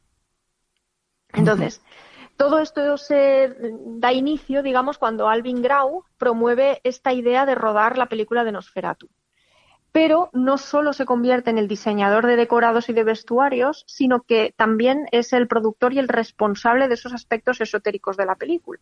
Porque si hay algo de lo que se ha tenido muy presente de, esta película es esa parte ocultista. Que además, eh, bueno, Nosferatu se presenta como un film erótico, ocultista, espiritista, metafísico. y ya está, no, no le cabían más apellidos, ¿no? Ocho apellidos de terror. claro, entonces, cuando en 1921... Hubieran acabado antes diciendo para todos los públicos, también te digo. o para todos los gustos. Entonces, como, como decía, cuando en 1921 Grau le propone a Murnau dirigir esta película para, para una productora conocida como Prana, eh, es una productora que Grau acababa de fundar junto con otro comerciante llamado Enrico Dickman. Entonces, Prana Film eh, digamos que se presenta como una productora con tintes ocultistas, porque los dos fundadores eran ocultistas. Entonces, el nombre de prana, como tal, es un término sánscrito que viene a significar fuerza o fluido vital. Mm, la esencia de la propia la esencia de la propia vida, ¿no? La sangre, como, como clave de la vida, ¿no? Y llevar a cabo una película como Nosferatu para ellos pues tenía un verdadero sentido. O sea, que no era simplemente una película, o sea, era casi casi un ritual. Sí, sí, es que la película está llena, pero, pero llena de, referencias. Es, que no, no, no, puedo, no puedo contártelas todas porque es que para eso tenemos que hacer un programa aparte. Una serie. Oye, pues no te preocupes, que Mm, en cuanto terminemos Dalia, empezamos con Nosferatu. hacemos una serie monográfica. Cuando quieras. Estaría bien, estaría bien. Oye, pues tomo nota, ¿eh? Que ya sabes tú que a mí no se me escapa, no doy puntada sin hilo. Pero bueno, es que me parece súper interesante lo que estás contándonos. Yo antes de, grabar te decía, es que esto es una conferencia. Vamos a hacer gestiones para ver si esto lo podemos contar con gente eh, en vivo y en directo. Eh, y si no, también te digo que lo de la serie no es descartable. Pero bueno, mm, deja que mi mente maquine. Yo soy la productora, yo soy Prana. A mí, me encanta la idea. es que yo, a mí Nosferatu es una de mis películas que yo soy de esas personas que la vio y flipé. Claro, pero flipé en colores. Entonces, eh, yo me puse a indagar y tal. Al final conseguí el libro de Luciano Berriaitúa, que fue el, la persona que consiguió eh, hacer completar, porque bueno, ahora después hablaremos un poco del, atropello que tuvo, que tuvo el, estreno ¿no? de, de Nosferatu y, y qué ocurrió con, con, las tintas y tal, y por qué, bueno, no, no quiero ir no quiero adelantarme, pero Estás emocionada con este tema, sí, ¿eh? Sí, sí, sí, es que me emociona mucho porque es una película que a mí me gusta mucho y de hecho es que yo diría que es la película que a mí me hizo mm, eh, meterme de lleno en el cine mudo. Y en el cine clásico, interesarme por la historia del cine, todo cómo se desarrolló, bueno, en fin. Sí. Que, que me encanta. No, no, eh, además lo, lo, vale, desde luego. Yo es lo que te decía antes. Creo que es una película, eh, además tú lo has explicado ya, ya no lo entiendo el por qué, ¿no? Pero cualquier fotograma casi que veas de esa película es un cuadro. un cuadro con una potencia eh, que es imposible que te deje indiferente, ¿no? Eh, esos contrastes, ese gótico presente todo momento tuyo, que además tenemos cierta afición a, a ese lado oscuro del arte, eh, bueno, pues que somos un poquito siniestras, dicho de otra manera. Nos gusta lo decimonónico, nos gusta el romanticismo, pero entendido como, como, como tendencia artística, ¿no? Y bueno, pues tenemos ese puntito tuyo un poquito oscuro, yo creo. Entonces, eh, obviamente, esta es la película, ¿no? Claro, hmm. sí. Bueno, pues como iba diciendo sobre Prana, porque hmm. hay aquí cosas todavía que tienen que ver con el nombre que no quiero que se me olvide decir. Eh, esta productora nace del entendimiento de que las grandes civilizaciones han avanzado gracias a los sacrificios de sangre. Y solo con estos sacrificios pues se puede uno purificar y alejar de la enfermedad, ¿no?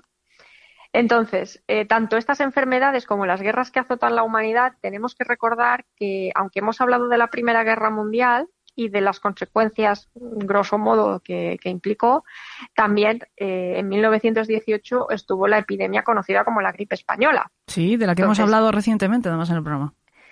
Claro, entonces eh, tenemos dos frentes que dan mucho sentido a esta, a esta esencia en la que se basa también este nombre, ¿no? Entonces, no es, eh, digamos que la sociedad como que se ve obligada a hacer un sacrificio de sangre para renovar el mundo mm, para purificarse y, poder avanzar. Es decir, no es una causa física, sino que es una causa, digamos, espiritual. Que entienden tanto la enfermedad como la guerra, que son creadas pues fruto de la ignorancia y del miedo, que en el caso, por ejemplo, de Nosferatu, pues eh, se esparce mediante las, las ratas, ¿no? y, y, esto pues representa la ignorancia cuando para intentar erradicar esa infección, pues intentan cerrar como puertas y ventanas, pero que no, que no sirve. Mm. Entonces, es como, como intentar representar esta, este concepto que ellos eh, tratan de plasmar, ¿no? Bueno, pues esta ignorancia a su vez lo representan por las sombras. Entonces, eh, que, la sombra implica básicamente la ausencia de luz. Mm. Y la ausencia de luz para ellos, eh, en, su concepto, es ausencia de conocimiento. Entonces, el logo de Prana era un yin y un yang, pero era un yin y un yang eh, tumbado. Entonces, el blanco se posa sobre el negro en referencia a decir que la luz, el conocimiento, está triunfando sobre el negro que representa la ignorancia.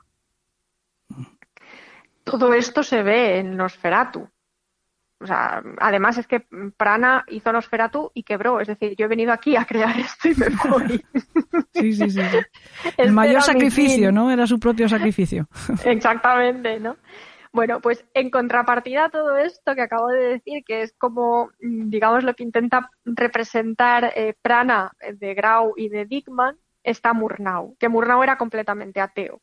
Entonces, a él lo del ocultismo Mm, como que no le interesaba mucho, ¿no?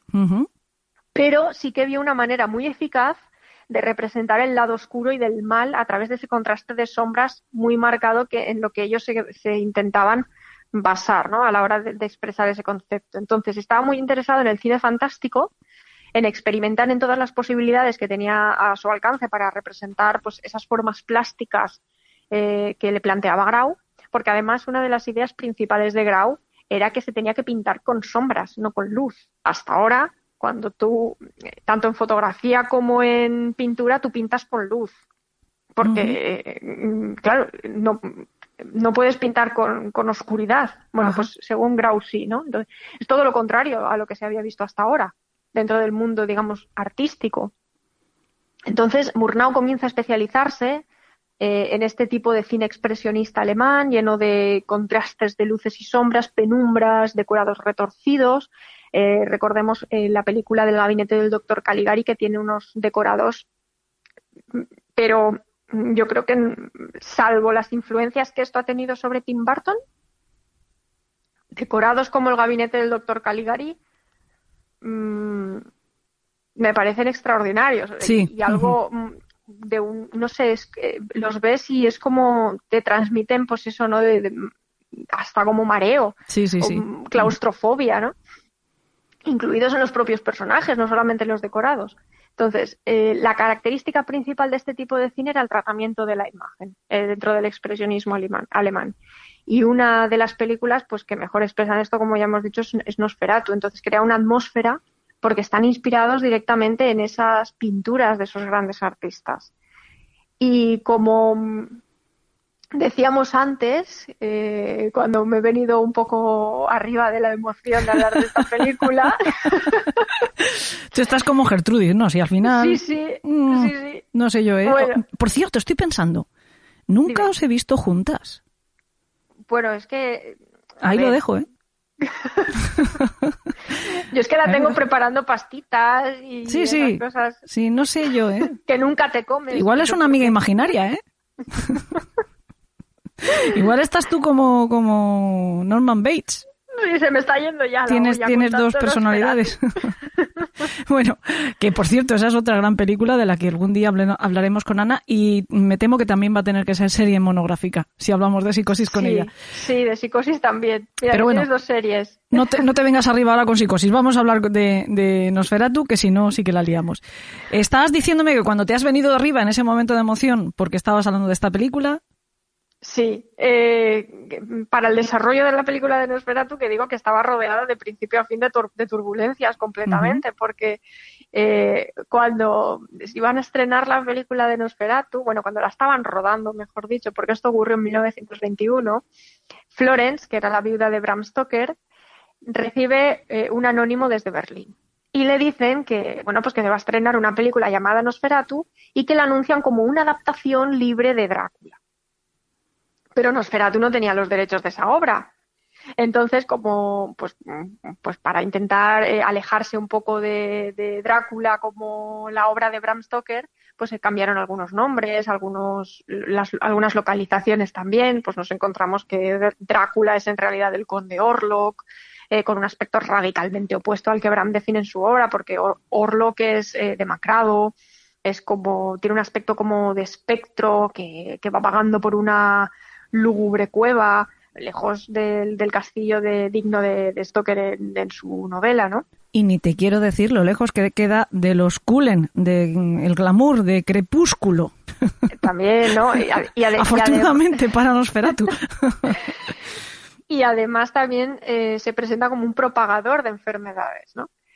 Eh, que esto, pues, como, como avanzábamos antes, que tiene mucho que ver sobre los ideales sobre los que se asienta la productora Prana los personajes también cambian un poquito, un poco, ¿eh? Tampoco mucho el nombre, porque en la novela es Jonathan Harker y en, y en la película es Tomar Hatter. sí, no, no, es verdad, no se va mucho. no se va mucho. Entonces, bueno, cambian las localizaciones. Eh, en, vez de a partir de Londres, como la novela, pues eh, parten de Bremen. Pero bueno, que todo esto no sirvió de nada. Florence interpone una demanda exigiendo la destrucción completa de toda la película. Eh, y una indemnización además. Bueno, eh, al final, en el año 1925, el juez le da la razón a Florence y casi logran destruir de manera íntegra la película, porque eh, Nosferatu está grabado con una sola mm, cámara. Entonces, bueno, es que no me quiero adelantar, es que yo me adelanto. no, vamos a seguir esto, porque, tengo, porque tengo tantas ideas en la cabeza que me tengo que hacer un guion muy estricto, porque si no yo me voy por las ramas. Entonces, eh, bueno, eh, para cuando eh, el juez dicta, dictamina la sentencia de que se tiene que destruir la película, varias copias ya han sido distribuidas por Europa y por, por América, ¿no? Afortunadamente. claro, sí, en realidad sí, afortunadamente para que la, bueno, pues para esperar a que la mujer fallezca, para que pues pueda volver a ver la luz de forma que se distribuya la película de forma normal y, no perder eh, algo como Nosferatu. Entonces, para cuando, para cuando esto ocurra, eh, para cuando esto ocurre, me, refiero cuando la mujer fallece, eh, Florence, pues ya se habían extraviado algunas partes, entonces queda incompleta. Y fue en el año 2006 cuando Luciano Berriaitúa, que ya he adelantado antes el nombre, presentaría la última restauración entintada de la película y la investigación tan profunda sobre lo que rodeó el desarrollo de, esta de la película y del director, porque también es un experto en, en, la, en trayectoria de, de Murnau. ¿no?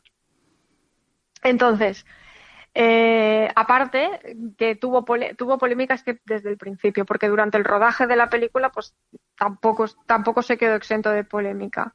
Cuando empiezan a rodarla en julio de 1921, por razones de coste, eh, solo tenían una cámara.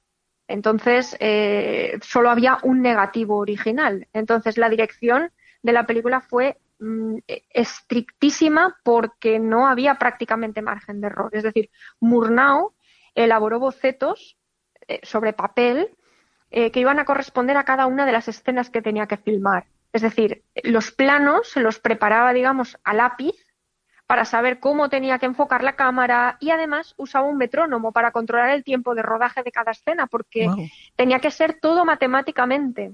O sea, más allá de un, de un storyboard, ¿no? Él hizo ya eh, eh, la película, se podría ahora mismo montar en dibujos animados prácticamente. casi, casi.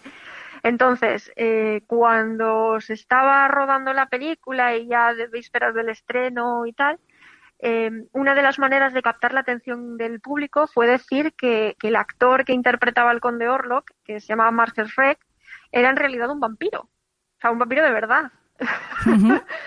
pero que bueno, que, que obviamente que no, que esto nada más lejos de la realidad. Lo que pasa que este actor, que fue elegido mm, concretamente él por su físico, porque para la época pues era muy alto, llegaba casi a los dos metros, era muy delgado además, tenía unos rasgos muy marcados que a ojos de Murnau pues era perfecto para, para hacer de vampiro y para desarrollar el personaje que él tenía en la mente, ¿no?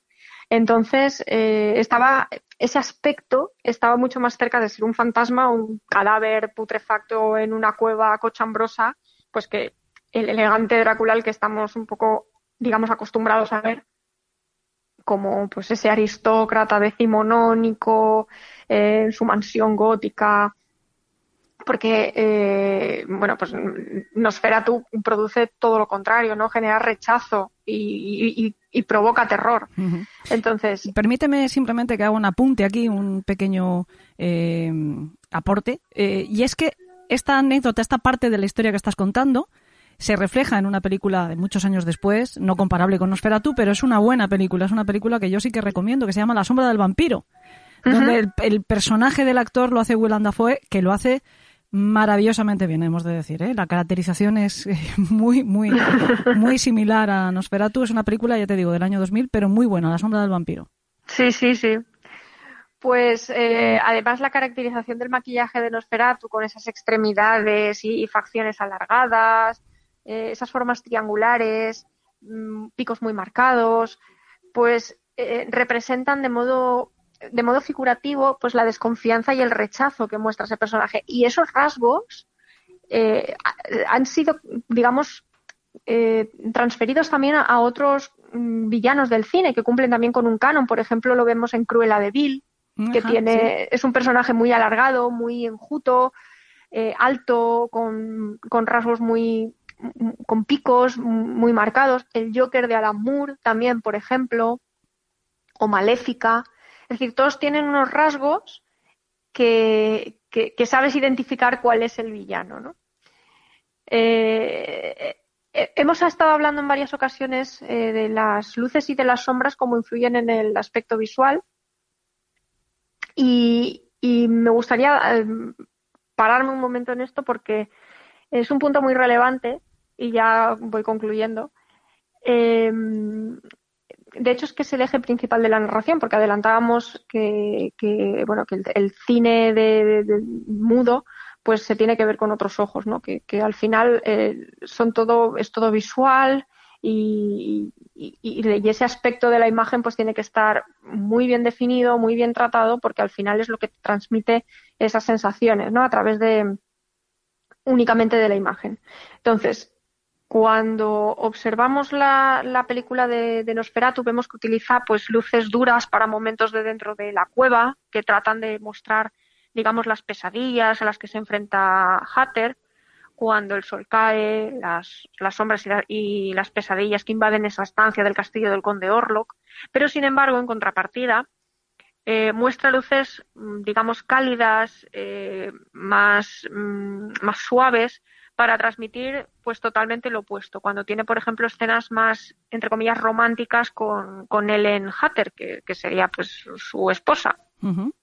Y hay una, hay una escena que, que, sí que me gustaría destacar, que es la de mm, eh, la, del, la del carruaje. Es decir, porque es muy visualmente es muy extraña, pero está realizada totalmente consciente, que es cuando el conde Orlok mm, lleva un carruaje en un, momento dado de la película, aparece un intertítulo que mm, decía algo así como que, llega a la zona de los Cárpatos y los fantasmas acudieron a él, ¿no? Y aparecen los caballos, el carruaje tirado por estos caballos y lo conduce el propio Nosferatu. Bueno, en esta secuencia el carruaje va como acelerado y es visualmente muy extraño. la tanto, la, tanto la velocidad como el aspecto del paisaje.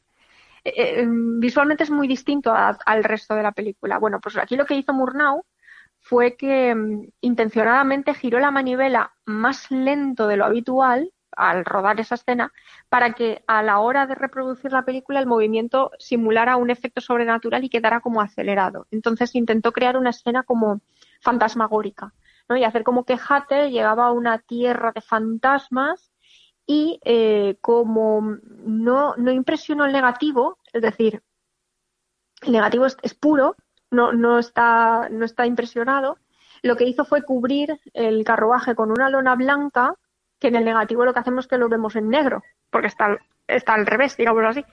Entonces adquiere un aspecto, pues, eh, visualmente es extraño, es, es raro. Si, lo, si los oyentes no saben de la escena, pues que la busquen, porque se van a dar cuenta enseguida de que algo extraño ocurre en esa escena y es por eso.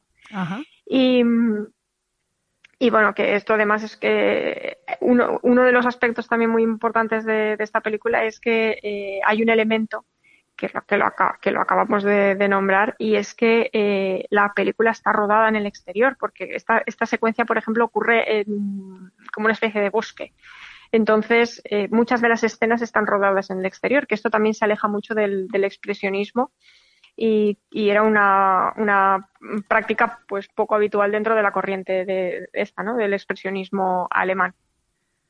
Mientras, sí, pues mientras nos estabas contando eh, este final, entre comillas, de la historia, que por cierto, soy muy consciente de que te has dejado muchísimas cosas y muy interesantes eh, sobre esta película en el tintero, que casi invita a una segunda parte, o como hemos dicho antes, medio en broma, medio en serio, hacer directamente una serie spin-off hablando de, de, Nosferatu y de otras películas de su categoría, eh, que ahí lo dejo, ahí lo dejo. Pues yo estaba haciendo una búsqueda rápida mmm, para ver si encontrábamos, si estaba disp disponible esta película en alguna de las plataformas, porque me sonaba a mí que lo había visto en alguna de las plataformas digitales, pero lo único que he conseguido encontrar es que en Prime están poniendo el remake que se hizo con Klaus Kinski, no sé si te suena, pero Nosferatu, la de verdad, la clásica, yo no la encuentro. ¿Tú sabes si está disponible en algún sitio? Sí, está en YouTube. Ah, pues mira, más fácil imposible. Más fácil imposible, pero aquí sí que quiero hacer un inciso porque en YouTube tenemos dos versiones, una en blanco y negro y otra que está entintada. Yo recomiendo que se vea la entintada, por, por una razón muy simple. Em, digamos que Nosferatu es un vampiro y la luz del día no la puede ver. Sí, entonces hasta ahí estamos de acuerdo.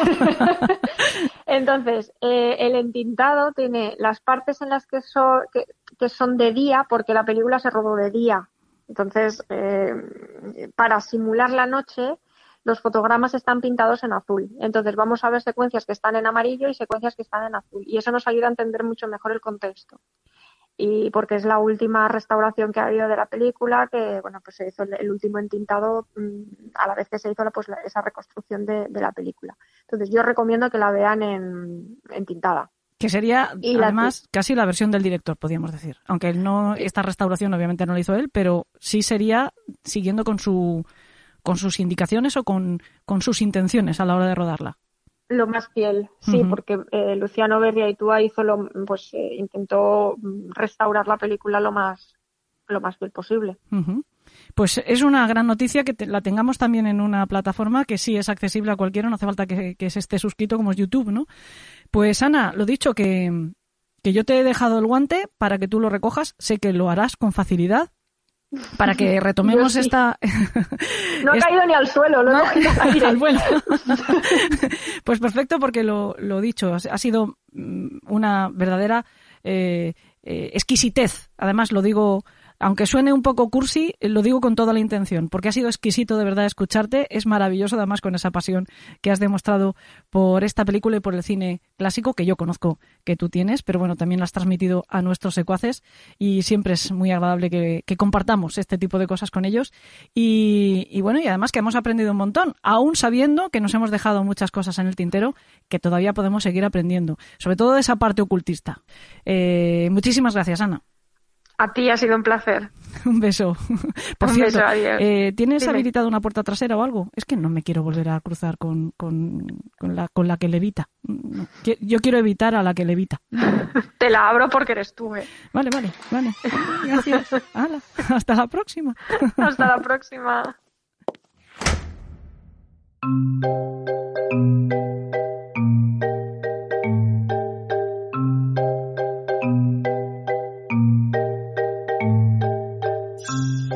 He salido tan corriendo del gabinete de Ana que no le he dicho que hoy reponíamos su cuento, Entierro Prematuro. Me parecía muy apropiado porque ella lo escribió impregnado de esa misma atmósfera neogótica de la que nos ha estado hablando hace un momento, aunque más inspirada en el gótico romántico, en un puro homenaje a Edgar Allan Poe. La voz se la puso nuestro compañero Alberto Espinosa.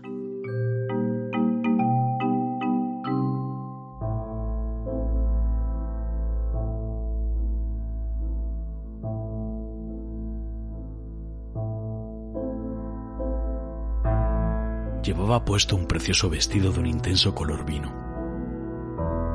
El cuello era alto, con un encaje fino y negro de ligera transparencia que dejaba ver parte de la piel de su cuello adornado con un camafeo coronando la garganta.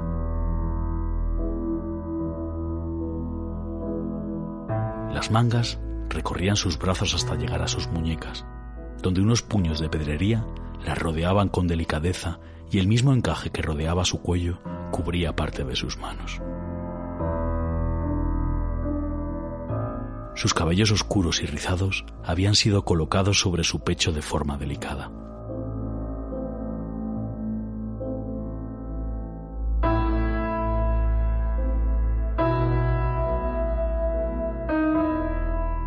Se notaba que provenía de una familia adinerada y había sido enterrada con sus mejores galas. El sepelio se había producido hacía poco tiempo, aunque no sabría decir con exactitud cuándo. La inexperiencia todavía me hacía cometer algunos errores, pero al menos no parecía tener los primeros avisos de putrefacción, y eso significaba que podrían darme algo de dinero por el cadáver.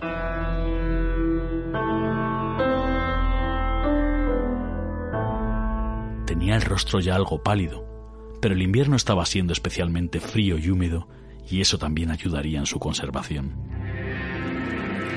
Había anochecido y el silencio únicamente era roto por el sonido de la lluvia caer sobre las decenas de lápidas de dura piedra que se veían a través de la puerta de acceso a aquel panteón. La espesa niebla londinense me protegía de miradas furtivas que pudieran sorprenderme, y gracias a eso también me había resultado más sencillo colarme en el camposanto. Mientras trataba de sacar aquel cadáver del féretro, un gato negro entró de repente maullando, dándome un pequeño sobresalto, sacándome del ensimismamiento en el que había entrado. Su cuerpecito comenzó a frotarse con aquel majestuoso ataúd de un negro tan oscuro como lo era aquella noche. De un salto se posó sobre las faldas del cadáver y con regia elegancia me mostró sus pequeños y afilados colmillos mientras clavaba sus ojos de esmeralda sobre los míos. Un sonoro y corto bufido inundó el panteón, haciéndome retroceder unos centímetros. Sus pequeñas patitas comenzaron a caminar sobre aquella mujer que yacía impasible, deteniéndose en su vientre y emitiendo un alarido que retumbó entre las paredes del panteón para después dar un salto y salir corriendo para perderse entre las lápidas y la niebla.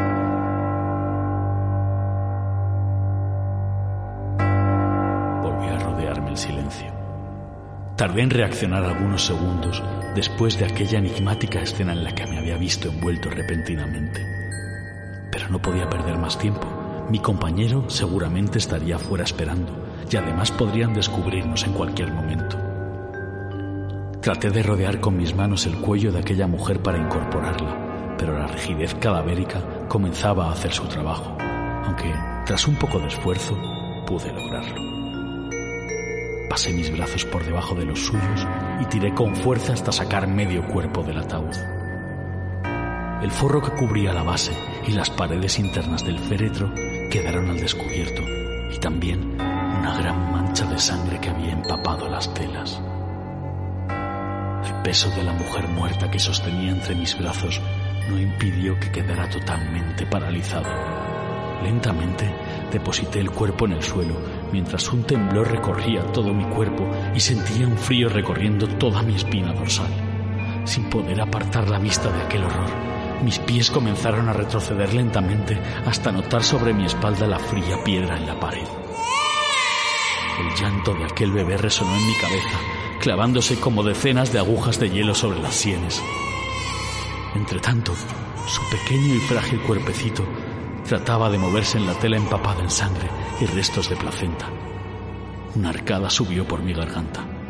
Mi cuerpo quedó doblegado, casi de forma totalmente involuntaria. Podía sentir la sangre agolparse en mi frente provocándome un intenso dolor de cabeza. Estaba sintiendo por vez primera lo que era la fragilidad absoluta. Mis piernas flaquearon y ambas rodillas impactaron contra el suelo. Una de mis manos actuaba con rapidez de forma instintiva, tratando de sujetar el vómito que aguantaba en contra de mi voluntad, pero noté el sabor amargo de la bilis en mi boca.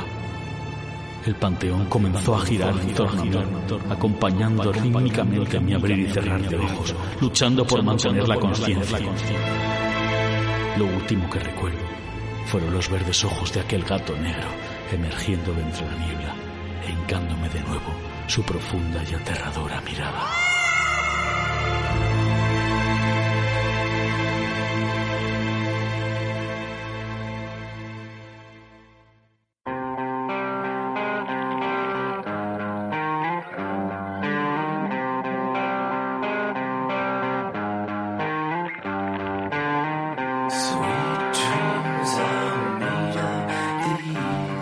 Podido hacer un programa bastante más amable que el anterior, no porque los crímenes del Sacamanteca no fueran verdaderamente terroríficos y bestiales, sino porque el tiempo, y desde aquello pues ha pasado mucho, tiene la maravillosa virtud de actuar como un bálsamo ante el horror.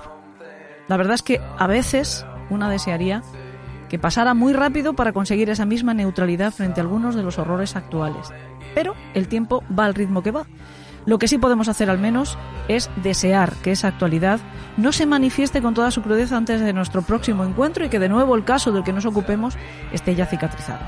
Esta semana próxima, como saben, toca programa para nuestros mecenas. Como les he avanzado mientras hablaba con Jesús del Val, vamos a hablarles de la fisionomía y de Chéchar el Hombroso, quien se considera uno de los padres de la criminología moderna. Vuelvo a aprovechar, por cierto, la ocasión para agradecerles de todo corazón siempre su apoyo en forma de suscripción a nuestros contenidos premium. Y si alguno más de ustedes que todavía no lo es quiere convertirse en nuestros mecenas, les voy a explicar lo fácil que es. Solo tienen que pulsar al botón azul de apoyar en cualquiera de esos contenidos exclusivos y seguir las instrucciones que les da iVoox para abonarse. Recuerden que solo cuesta un euro y medio al mes y que les da acceso a todo lo que hay publicado en el canal hasta la actualidad. Un total de 383 audios. Gracias, gracias de verdad a todos por acompañarnos, por estar siempre ahí. Nos volvemos a encontrar en unos días y hasta entonces que tengan dulces sueños.